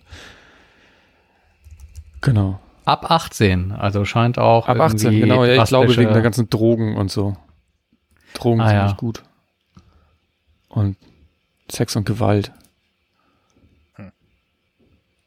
Ja, Alles aber den klar. werde ich mir auf jeden Fall angucken. Da habe ich auch mehr Bock drauf als dieses andere Drama, was jetzt gerade ähm, bei den, auch bei Apple TV Plus letztens Parker oder so. Palmer? Mit Pa- Palmer. Palmer, Palmer, mit, genau. Mit, mit, Mit Timberlake. Justin Timberlake. Ja, das ist, das mir zu, geht mir zu sehr an die Nerven, glaube ich. Ja, das war irgend so eine Vatergeschichte. Ne? Ja, er ist auch so ein Aussteiger und kommt zurück, muss sich um Kind kümmern und so. Hm. Genau, und ähm, ein, ein, eine Serie habe ich noch. Ich, ich hoffe, man hört es nicht so doll auf, den, auf der Aufnahme. Ähm, eine Serie, die am Sonntag in die ähm, ARD-Mediathek schwappt, ähm, nennt sich Be Foreigners. Also wie Foreigners, nur mit B davor. Also Before ist ein. Gott, hilf mir doch mal einer. Ich finde das ganz amüsant so. Ich hätte das auch nicht besser erklären können. Ähm, ist eine norwegische Serie. Ähm, und ich fand es ganz witzig. Da tauchen wohl plötzlich so Leute auf aus dem Nichts, aus ver- vergangenen Epochen. Unter anderem so Wikinger oder irgendwie aus der Renaissancezeit. Und die tauchen da einfach auf und ähm, die Serie dreht sich darum, dass drei Jahre später die erste quasi Wikingerin Polizistin wird und irgendeinen Mord aufklären muss oder so. Klingt alles wirr, finde ich witzig. So. Über, überhaupt finde ich, dass es, äh, gerade in den, in den Mediatheken der öffentlich-rechtlichen, da passiert immer mehr Gutes an, an Serien und auch Filmen. Das war, also vielleicht bin ich das auch irgendwie, der das, äh, an dem das vorbeigegangen ist, sonst vorher jahrelang, aber ich habe den Eindruck, dass es in den letzten so 18 Monaten vermehrt wirklich gutes Zeug da landet. Da ist immer mal was Brauchbares bei, gerade so aus den, aus den nordischen, also gerade hier so aus der Umgebung, sag ich mal, ne? Ob es jetzt Dänemark, Schweden, Norwegen oder auch mal Belgien oder so ist, da kaufen die ganz viele Sachen. Flensburg. In Frankreich natürlich auch. Flensburg? Serie aus Flensburg? Das ist der Werner-Film, das ist da. ja. Aha. Da sollte man immer mal einen Blick riskieren. Ja. Gut, aber wieder genug zu, zu spielen und genug zu gucken und äh, auch genug besprochen, glaube ich. Das ist eine ganz schön lange Ja, wir sind Episode. jetzt fast drei Stunden. Ja? Also eigentlich Wir müssen sind die ins drei Plaudern Stunden voll geraten, machen. aber das ist ja nicht so schlimm. Ja. Nee, genau, das ist, äh, ja. Dafür, dass wir eigentlich gar keine Zeit haben, weil wir das Heft noch fertig machen müssen, ist das ganz schön. Ja, das schaffen wir. Ach ja. Es fehlt ja nicht mehr so viel. Ja. Gut. Dann ähm, einmal mehr. Vielen Dank fürs Zuhören und äh, weil es jetzt mal so häufig, so, so viele waren, auch vielen, vielen Dank für die äh, zahlreich eingesandten Hörer, Kommentare und Fragen. Dürfen sich aber auch gern mehr Hörerinnen zu Wort melden. Das fände ich Ja. ganz schön. Ähm, und wenn ihr Lust habt, könnt ihr die aktuelle Folge ja auch gerne im Discord diskutieren. Dann lesen wir da mal, was wir alles so falsch gemacht haben. Oder gut. Eben, ja, also ich finde auch, das, ist, das Discord, das ist aber auch ein guter Weg, finde ich. Also da wird ja schon recht viel diskutiert, auch untereinander. also wir in dieser Telegram-Gruppe nur ein bisschen geordneter. Und ich glaube schon, dass es, dass das Zeug hat dazu, so ein, so ein echtes Community-Ding ähm, zu werden. In so eine, so eine Idee, ohne die mit euch abgesprochen zu haben, mal so ins Blaue hinein. Kann er schneiden. Menschen, Menschen verdrehen Augen. ähm, dieses Discord hat ja auch einen Sprachkanal. So rein theoretisch könnten wir ja auch ähm, live podcasten und uns dann quasi parallel äh, im Discord auch Fragen, Rückfragen stellen. Wollen wir das erstmal Der Gedanke ist nicht zu, zu Ende gedacht, aber ich bin da, ich bin da sehr bei Sven. Lass uns das mal technisch ausprobieren nach äh, der Abgabe des nächsten Heftes, was da eigentlich so wirklich geht und wie gut das alles wirklich funktioniert. Aber ich bin da, bin da sehr offen für. Ich hatte ja auch schon mal ange, angeregt, dass man vielleicht so, so, so Town Hall Geschichten abhalten könnte dort. Also, dass man sich mal Gäste einlädt, die zu irgendeinem Thema was sagen können und man ein, ein Interview macht, wo dann auch Menschen ähm, aus der Hörer, Hörerinnenschaft äh, dann direkt Fragen stellen können oder so. Also ich, ich glaube, dass, dass Discord uns da schon viele Möglichkeiten öffnet. Ich würde es gerne einmal getestet haben vorher. Ja, deswegen das Ganze auch nur als Idee mit rein. Aber vielleicht auch nochmal der Aufruf an, an unsere äh, Hörer und Leser und drinnen und überhaupt. Äh, wenn, wenn ihr Ideen oder Wünsche habt, was wir da noch, äh, was wir da machen können, wir sind da ja noch ganz am Anfang, äh, schmeißt die einfach mal in die Runde. Also hier, hier liegt alles auf dem Tisch und wir sind uns dann auch am Orientieren und am Ausprobieren. Und äh, vielleicht habt ihr ja die Idee, die uns da alle noch mal ein Stück weiter nach äh, vorne bringt. Wir hören zu. Genau. In dem Sinne, ähm, ein schönes Wochenende und bis spätestens nächste Woche. Auf Wiederhören. Bis denn dann. Jetzt haben wir die drei Stunden doch nicht voll bekommen, aber ich habe mein Bestes gegeben auf den letzten Metern. du hast nur zu spät aufgenommen. Bei mir sind es drei Stunden fünf.